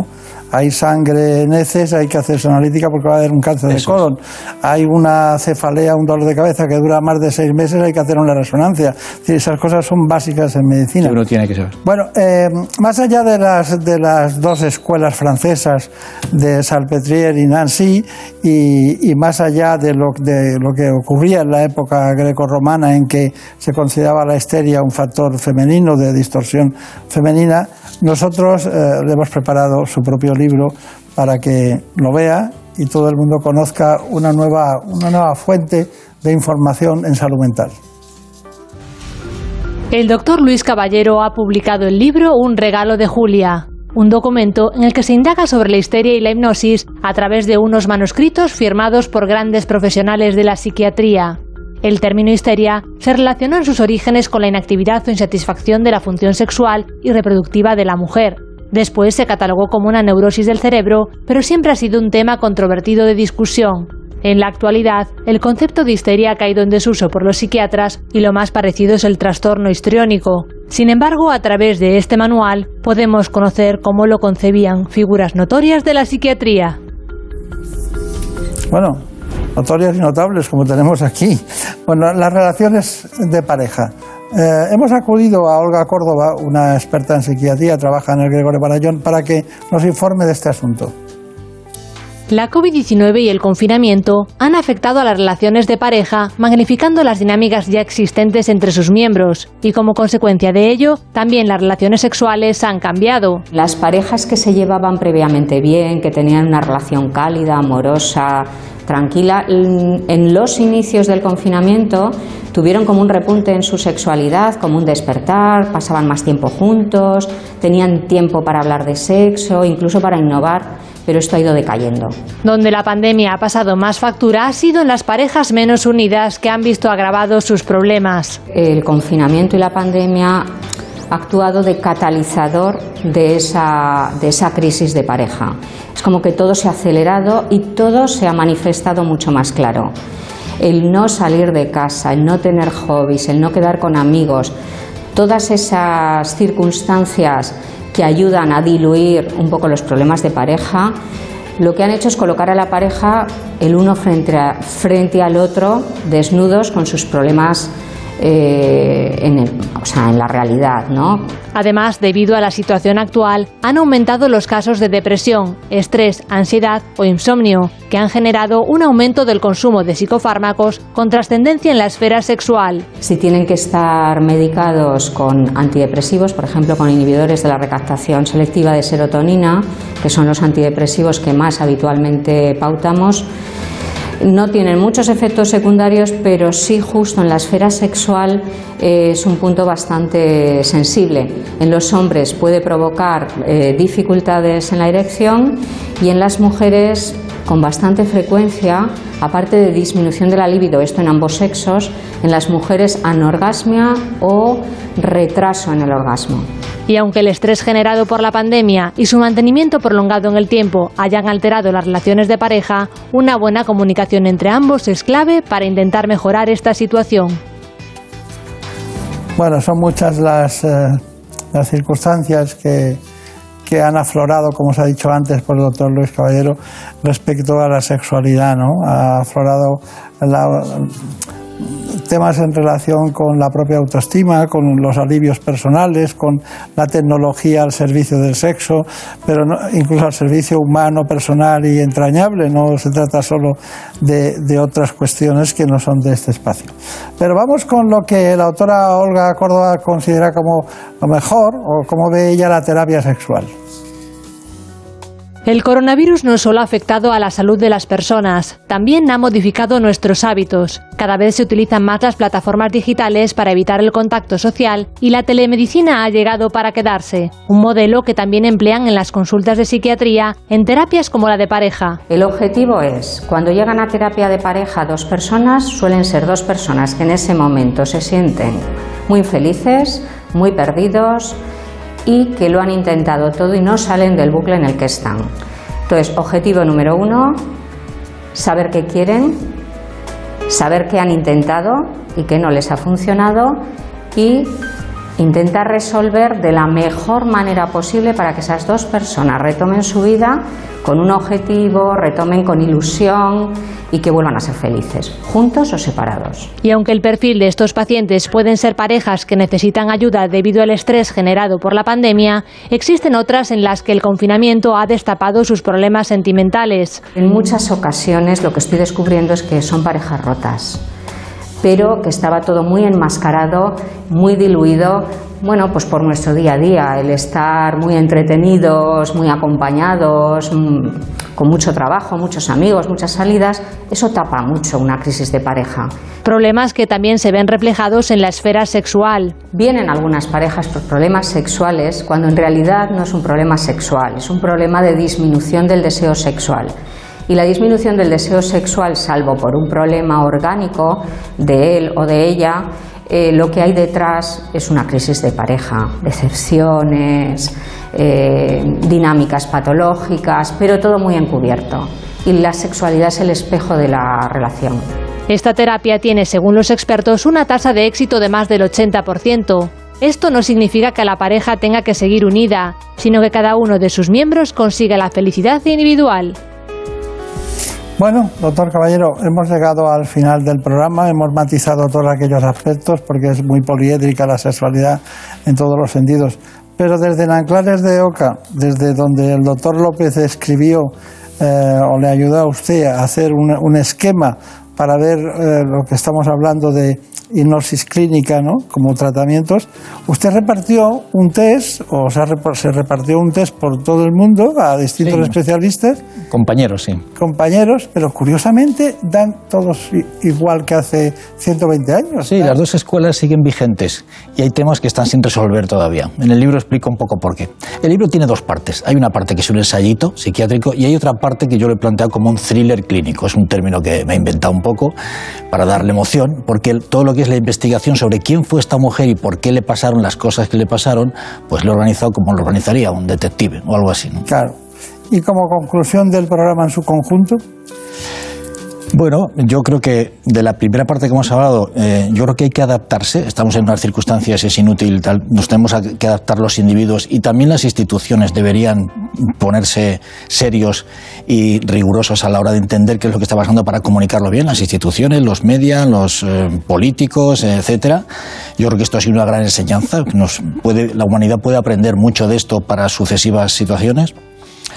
Y con respecto al libro no sé qué concluir, que es muy divertido. todas las cosas nacen de la discordia. Que todas las cosas nacen de la discordia es verdad. El libro es una pura discordia porque es eh, la historia de la psiquiatría, la historia de la neurología del siglo XX enfrentados y sobre todo qué hay en la trastienda de todo eso, porque no solamente es la ciencia, también son las personas y los debates que había entre las personas, la rivalidad, los enfrentamientos, los que había en el extranjero y los que había entre los médicos españoles también. Y todo eso es muy entretenido, es muy humano, creo yo. ¿no? Pero para situar a todo el mundo, cada uno tiene un hipocampo diferente en sus manifestaciones. Eso sí, eso es verdad. Unos, unos lo manifiestan con afectos, otros, con inhibición, otros con rabia. Incluso rozan a veces algunos la esquizofrenia ¿eh? en cuanto a comportamientos. Es... Sí, bueno, por lo menos el desorden. Sí. El desorden, efectivamente, el caos, lo caótico. Es muy interesante su especialidad porque ustedes siempre tienen razón. Eh, bueno, intentamos que crean eso, pero no es verdad. No tenemos siempre razón. No, nos no. equivocamos también muchas veces, afortunadamente. Nos equivocamos e intentamos corregir los errores. Al menos eso es lo que hacemos los que queremos hacerlo bien. No, pero es difícil el diagnóstico y mucho más difícil el tratamiento. Eso es lo que quería sí, decir. El diagnóstico, es, el diagnóstico psiquiátrico está en crisis. Siempre decimos que los diagnósticos psiquiátricos no son siempre exactamente diagnóstico de enfermedades.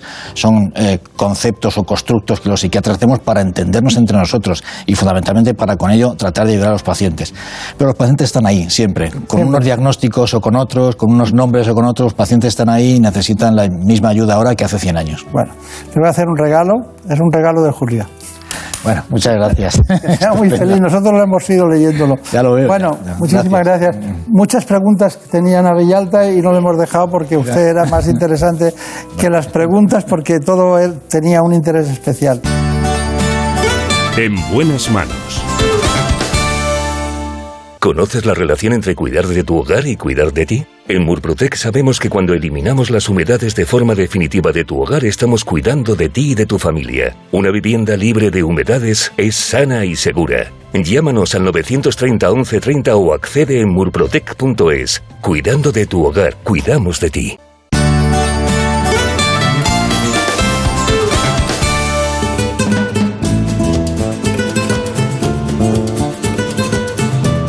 Ha llegado el momento de conocer lo que publican nuestros compañeros de La Razón en ese suplemento de A tu Salud.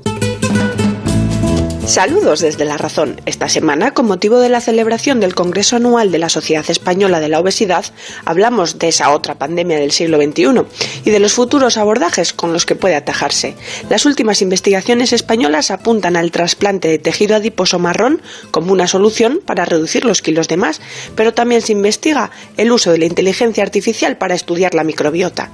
Y con motivo del Día Mundial de la Espina Bífida, hablamos con varios pacientes que sufren esta enfermedad sobre la mesa sus demandas, como por ejemplo que sea considerada una patología crónica. Además, en la sección de alimentación acabamos con el mito de si la carne que comemos tiene mucha presencia de antibióticos y explicamos cuáles son las herramientas para detectarlos. También contamos de qué manera podemos disimular la aparición de las ojeras para evitar lucir un rostro cansado. Y en nuestra contra entrevistamos a don Miguel Carrero, presidente de PSN, quien nos habla del libro que ha editado titulado Irreemplazables y que es un sentido homenaje a los compañeros que perdieron la vida por culpa de la COVID-19. Pero como siempre, estas son solo algunas de los contenidos. Encontrarán más información en las páginas del suplemento a tu salud y durante toda la semana en nuestra web www.larazón.es barra salud. Sin más, que pasen una feliz semana y cuídense. En buenas manos. El programa de salud de Onda Cero.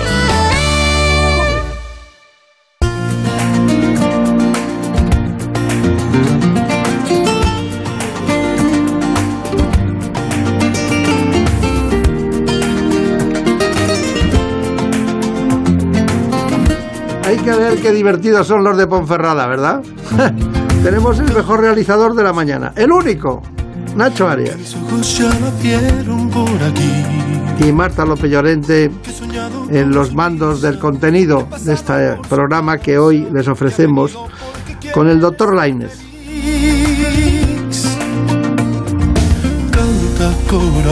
Buena música para relacionar el Alzheimer y envejecimiento.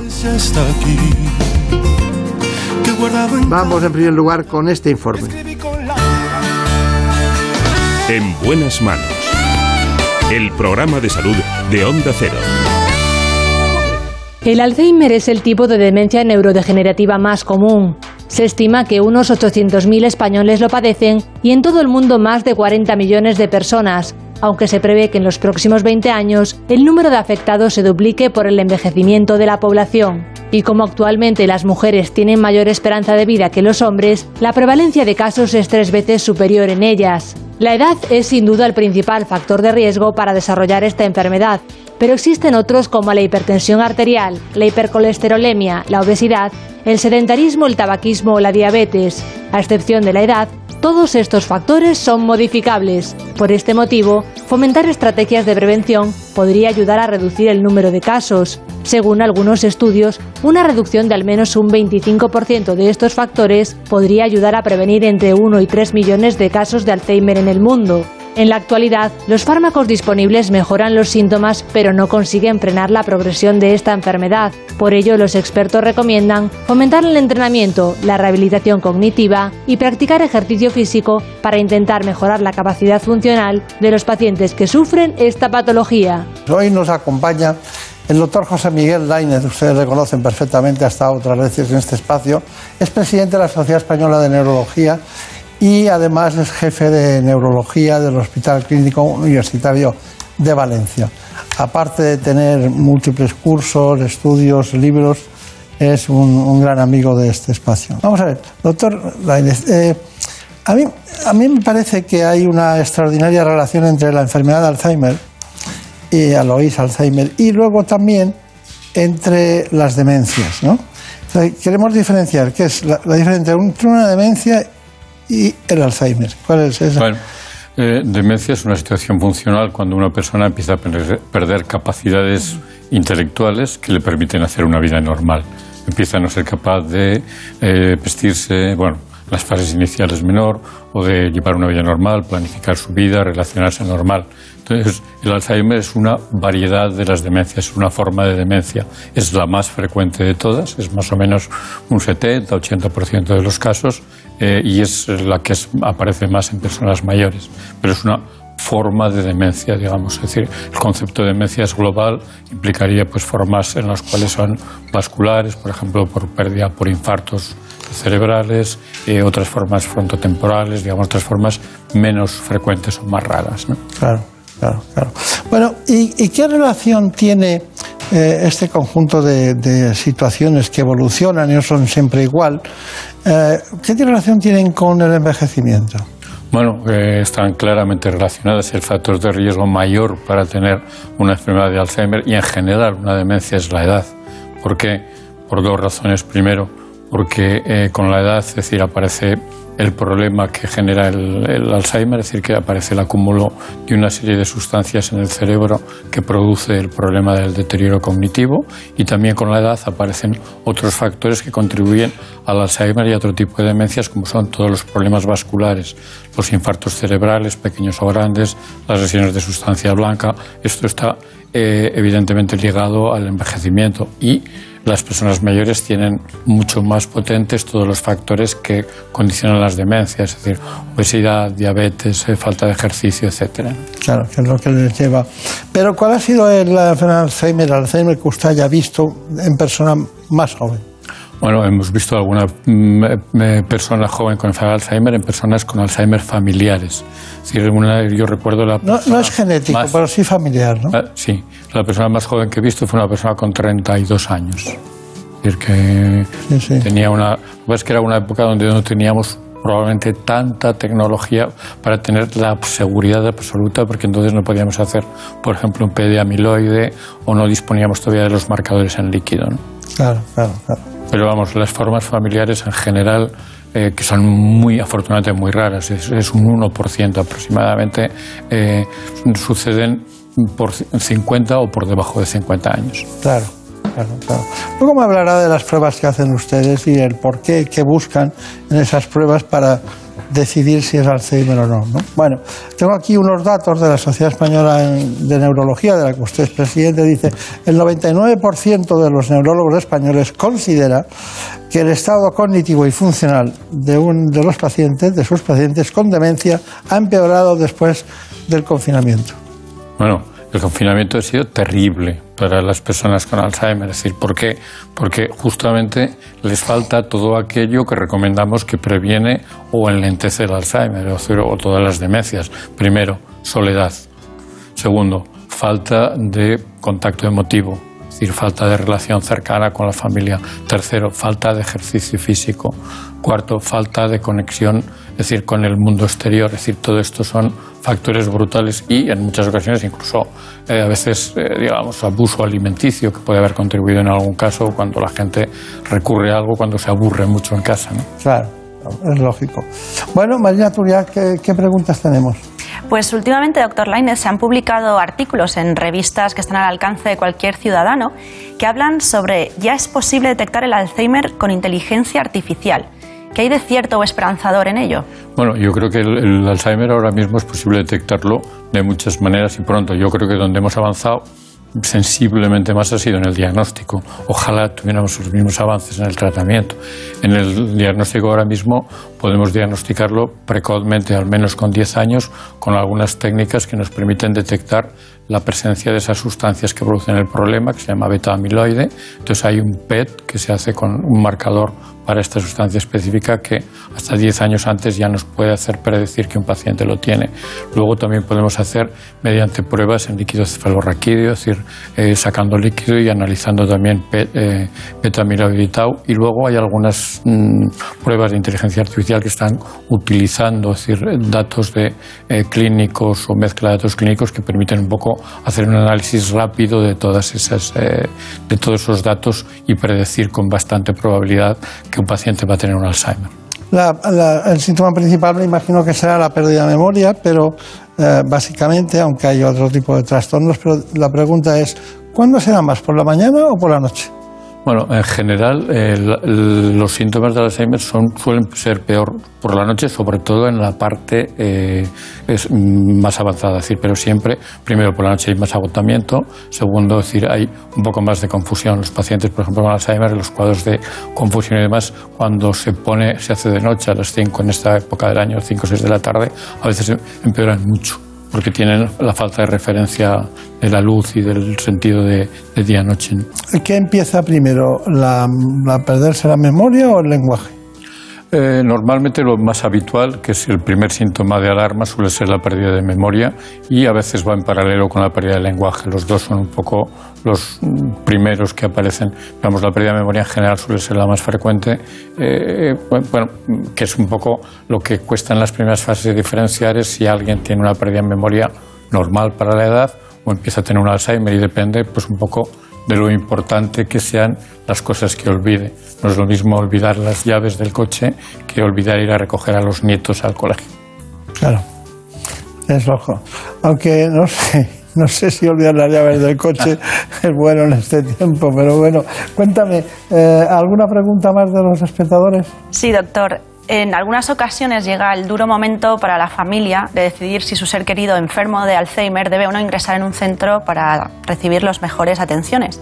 ¿Ustedes los neurólogos toman partida en esta decisión o es una Eh, decisión? no, nosotros informamos y damos consejos. Es decir, evidentemente debemos informar cuál es mi visión personal.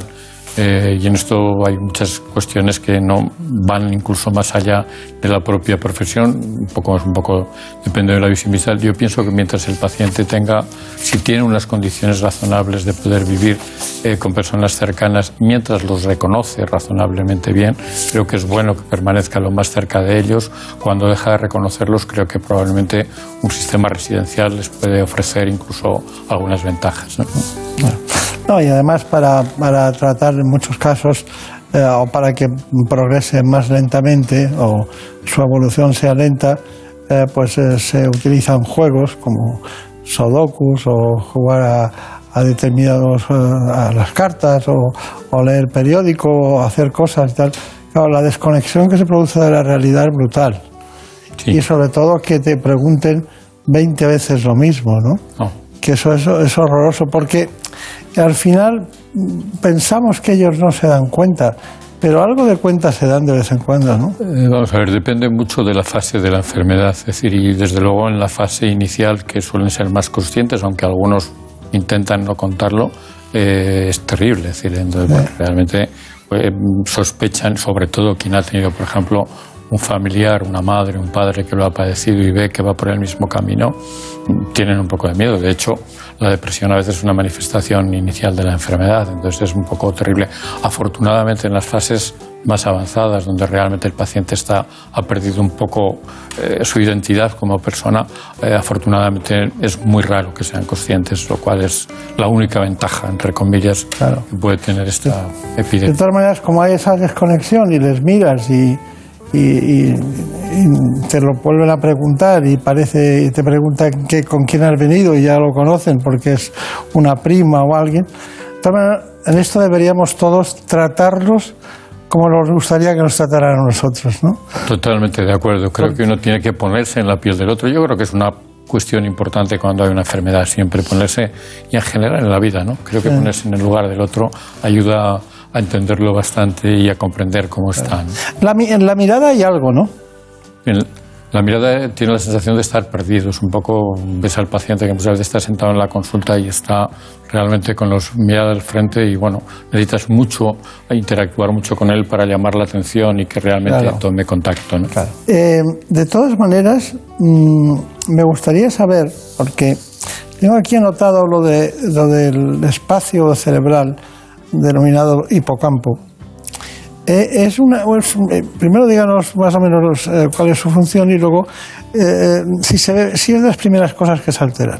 Totalmente. El hipocampo es la estructura clave en la memoria porque es el primer lugar a donde van las memorias. Y es la estructura que primero se atrofia en la enfermedad de Alzheimer. Es decir, la atrofia del hipocampo es crucial y esta atrofia se produce porque es donde primero se deposita la- esta proteína que es la beta-amiloide. Es decir, es la estructura crucial en el inicio de la memoria. La memoria luego es más compleja, pero es la zona, por ejemplo, que en la fase de, de ondas lentas del sueño, que es donde se activan las memorias, es la zona que se activa en esa fase porque probablemente es la que empieza con todo el programa de almacenamiento de las memorias en todo el córtex. Claro. Eh, También está relacionado el hipocampo con la afectividad, con las emociones. Con la afectividad está relacionada una estructura que está muy cercana, que es la amígdala. Y la amígdala también juega un papel importante en los recuerdos. ¿Por qué? Porque los recuerdos se graban mucho más cuando tienen mucha más afectividad. Esto es muy fácil, uno siempre recuerda, no sé, el otro día, por ejemplo, cuando eh, hablaban del 23F, 40 años, yo recuerdo exactamente dónde estaba cuando eh, anunciaron la toma en el Congreso. Es decir, ¿por qué? Porque es un su- suceso que tiene mucho componente emocional y te impacta. O recuerdas, por ejemplo, las galletas que te hacía tu madre porque tiene un componente emocional muy fuerte. Entonces, es decir, esta es una estructura que, que va vinculada, a mucho. Creía que iba a contarnos cuando dio el primer beso, pero bueno, Bueno, la ha dado por... Eso también, pero es, es como más íntimo. Está bien. Bueno, eh, mm, eh, tenemos una información sobre prevención del, del Alzheimer, así que vamos a verla y luego lo comentamos, porque usted ha estado desbrozando algunas cosas que si se hacen bien tarda más o por lo menos dan más calidad. Decía antes en el reportaje de Ana ha salido una cifra que, hay, que si controlas todo y haces todo se podría reducir por lo menos un tercio y hay gente que incluso especula que más la cantidad de pacientes con demencia, especialmente con Alzheimer. Claro. Bueno, pues vamos con la información que les hemos preparado sobre prevención del Alzheimer. Aunque la enfermedad de Alzheimer se manifiesta en la tercera edad, ahora se sabe que hasta 15 o 20 años antes de que debuten los primeros síntomas ya se están produciendo daños en el cerebro. Por este motivo, actualmente se estudia cómo prevenirla modificando aquellos factores de riesgo que se pueden cambiar. Según las investigaciones, la mitad de casos de Alzheimer se pueden prevenir mediante la educación, controlando los factores de riesgo cardiovascular, llevando un estilo de vida y una alimentación saludable y mediante los tratamientos farmacológicos. Además, es fundamental la práctica de ejercicio físico. De hecho, las personas mayores que practican deporte tienen menos riesgo de demencia que las sedentarias. También es importante mantener una vida social activa. Para ello es necesario salir de casa y conversar con gente para estimular nuestra mente. Y finalmente hay que mantener nuestra actividad intelectual, ya que es una buena fórmula para resistir las afectaciones que esta enfermedad puede producir en nuestro cerebro. Bueno, eh, bueno, la prevención es fundamental, pero tenemos una serie de pasos para optimizar, la, diríamos, la relación con nosotros mismos en la actividad diaria. La dieta es fundamental, ¿no? Totalmente de acuerdo. ¿Eso, el ejercicio físico? El ejercicio físico, la dieta, dieta mediterránea. Aquí tenemos una que es fantástica. Sí, sí, pero siempre hablamos de eso y luego todo el mundo pues, eh, pide cochinillo y pide no sé qué y pide. Es que somos muy. En España se come muy bien, claro, porque no se come, ¿sabes? Una dieta básica, pero bueno, eh, hacer ejercicio. Eh, dormir. determinadas horas. Dormir es siete horas es fundamental. El dormir hemos dicho que es donde se acumulan las memorias y además se produce el sistema, digamos, detoxificador del cerebro que se llama sistema linfático cuando trabaja y probablemente elimina las proteínas malas. ¿no? Simular el cerebro, puzzles, juegos, viajar, ahora no podemos, pero bueno. Sí, ¿no? Totalmente, totalmente estimular y es, es crucial. Funcionan mejor unos programas que otros, pienso que cualquiera es bueno. Lo que es importante es que cuanto más interactivos sean, mejor. Claro, por eso a ella no le gustan las cartas, pero sí viajar, ¿verdad? y dormir también, pero no siempre puede. Desde luego. Cuidar los contactos sociales. 100%, 100%. De hecho, decir, incluso toda la estimulación cognitiva funciona mejor si es en grupo porque tiene mucho más contacto social. Se ha demostrado que la gente que vive sola y aislada tiene una probabilidad de un 40 o 50% más de hacer una demencia. O sea que es, es malo, la soledad es mala. Y una cosa muy difícil, manejar el estrés. Bueno, eh, esto yo creo que es difícil y fácil, es simple y complejísimo. Es decir, creo que si uno maneja los extensores diarios pequeños, a veces maneja el problema grande. Y eso es lo que cuesta un poco de, conseguir. Pero bueno, todas estas otras medidas que hemos dicho, ejercicio, contacto social, sueño, también ayudan a, manejar el estrés. Sí, sí, sí. Son, tienen mucha simplicidad, pero mucha profundidad. Totalmente de acuerdo. Ah. Bueno, eh, los tratamientos. Eh, ¿Quiere que le pongamos una información sobre el tratamiento del Alzheimer y luego lo comentamos? Perfecto, encantado. El Alzheimer es una enfermedad que hasta el momento no dispone de tratamientos que consigan frenar su progresión.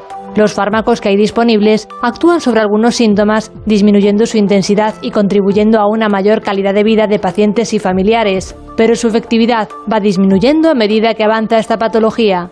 También existen otras terapias complementarias, como la estimulación cognitiva, que es una importante ayuda para potenciar las capacidades cognitivas aún preservadas y compensar las más afectadas. Tratamientos que ayudan pero no sustituyen a la medicación. De cara al futuro, actualmente se están estudiando anticuerpos monoclonales como gantenerumab o aducanumab.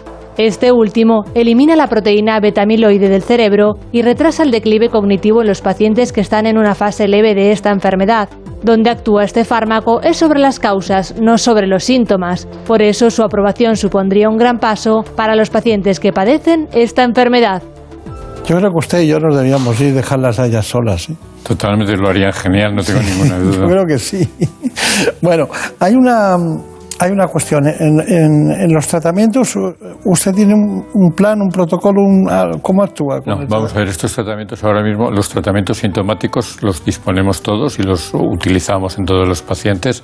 Son tratamientos de una eficacia limitada y, como decían en el reportaje, que actúan sobre todo en la fase inicial de la enfermedad, pero lo que no tenemos todavía es tratamientos curativos que resuelvan el problema. Estos son los que se han mencionado en el reportaje, son algunos anticuerpos monoclonales como el adunacumab o el gantenerumab o el lecanemab, que han demostrado eficacia en los estudios eh, de hecho, uno de ellos estado a punto de ser aprobado por la FDA eh, recientemente, pero todavía se le ha pedido más datos.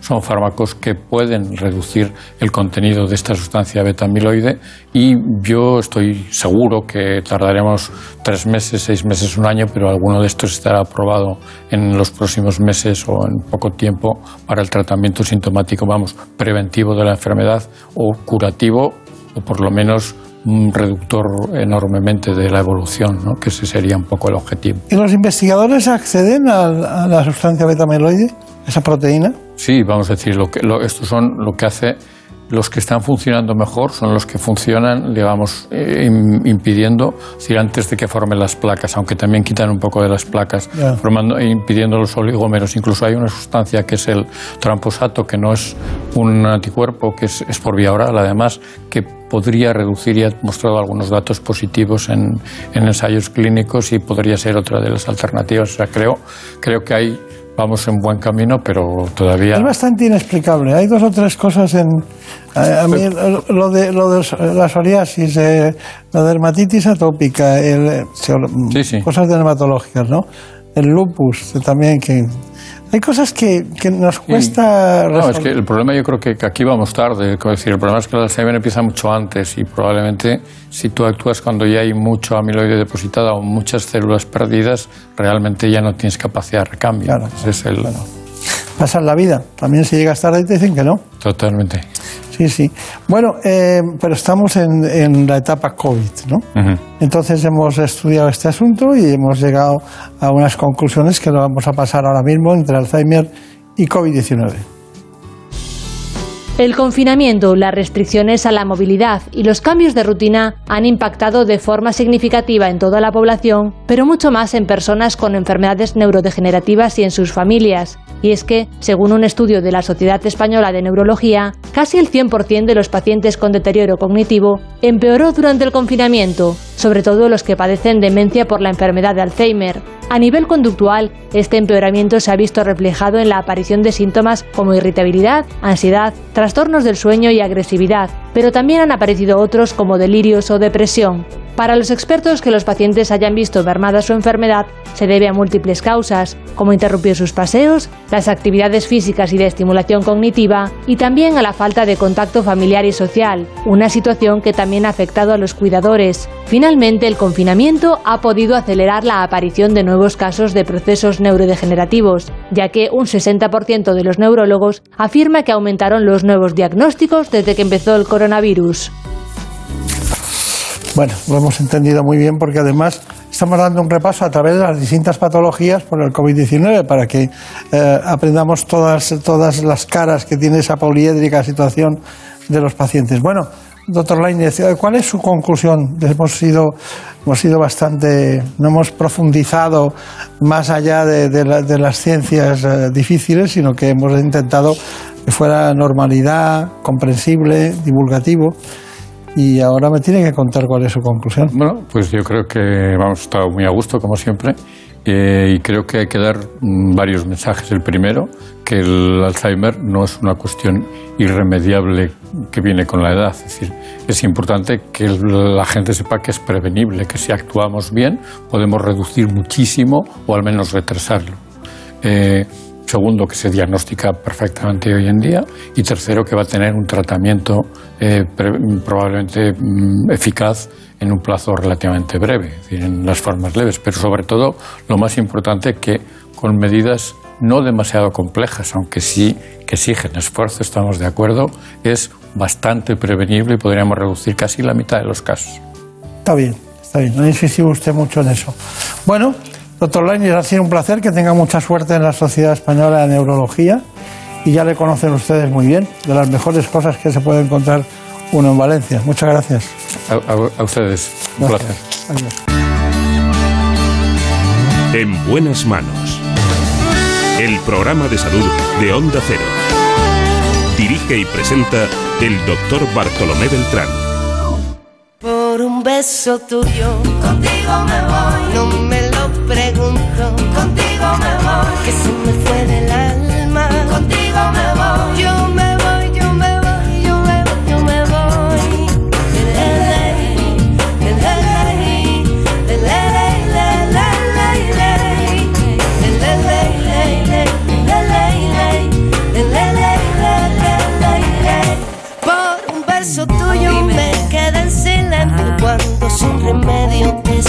besar. Por un beso tuyo el amor duelo y perdiendo el miedo se dejó llevar y se enreda el tiempo mojando los sueños y tu boca loca me quiso engañar. Por un beso tuyo ya no tengo dueño, acércate un poco, muéveme a.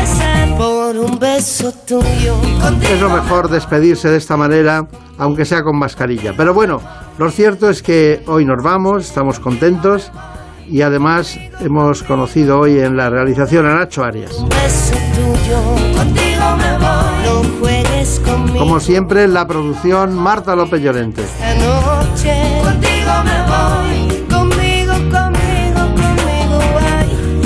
Les recuerdo que los contenidos de este espacio están compartidos con ¿Qué me pasa, doctor? El programa de televisión que empieza a las 9 de la mañana. En la sexta.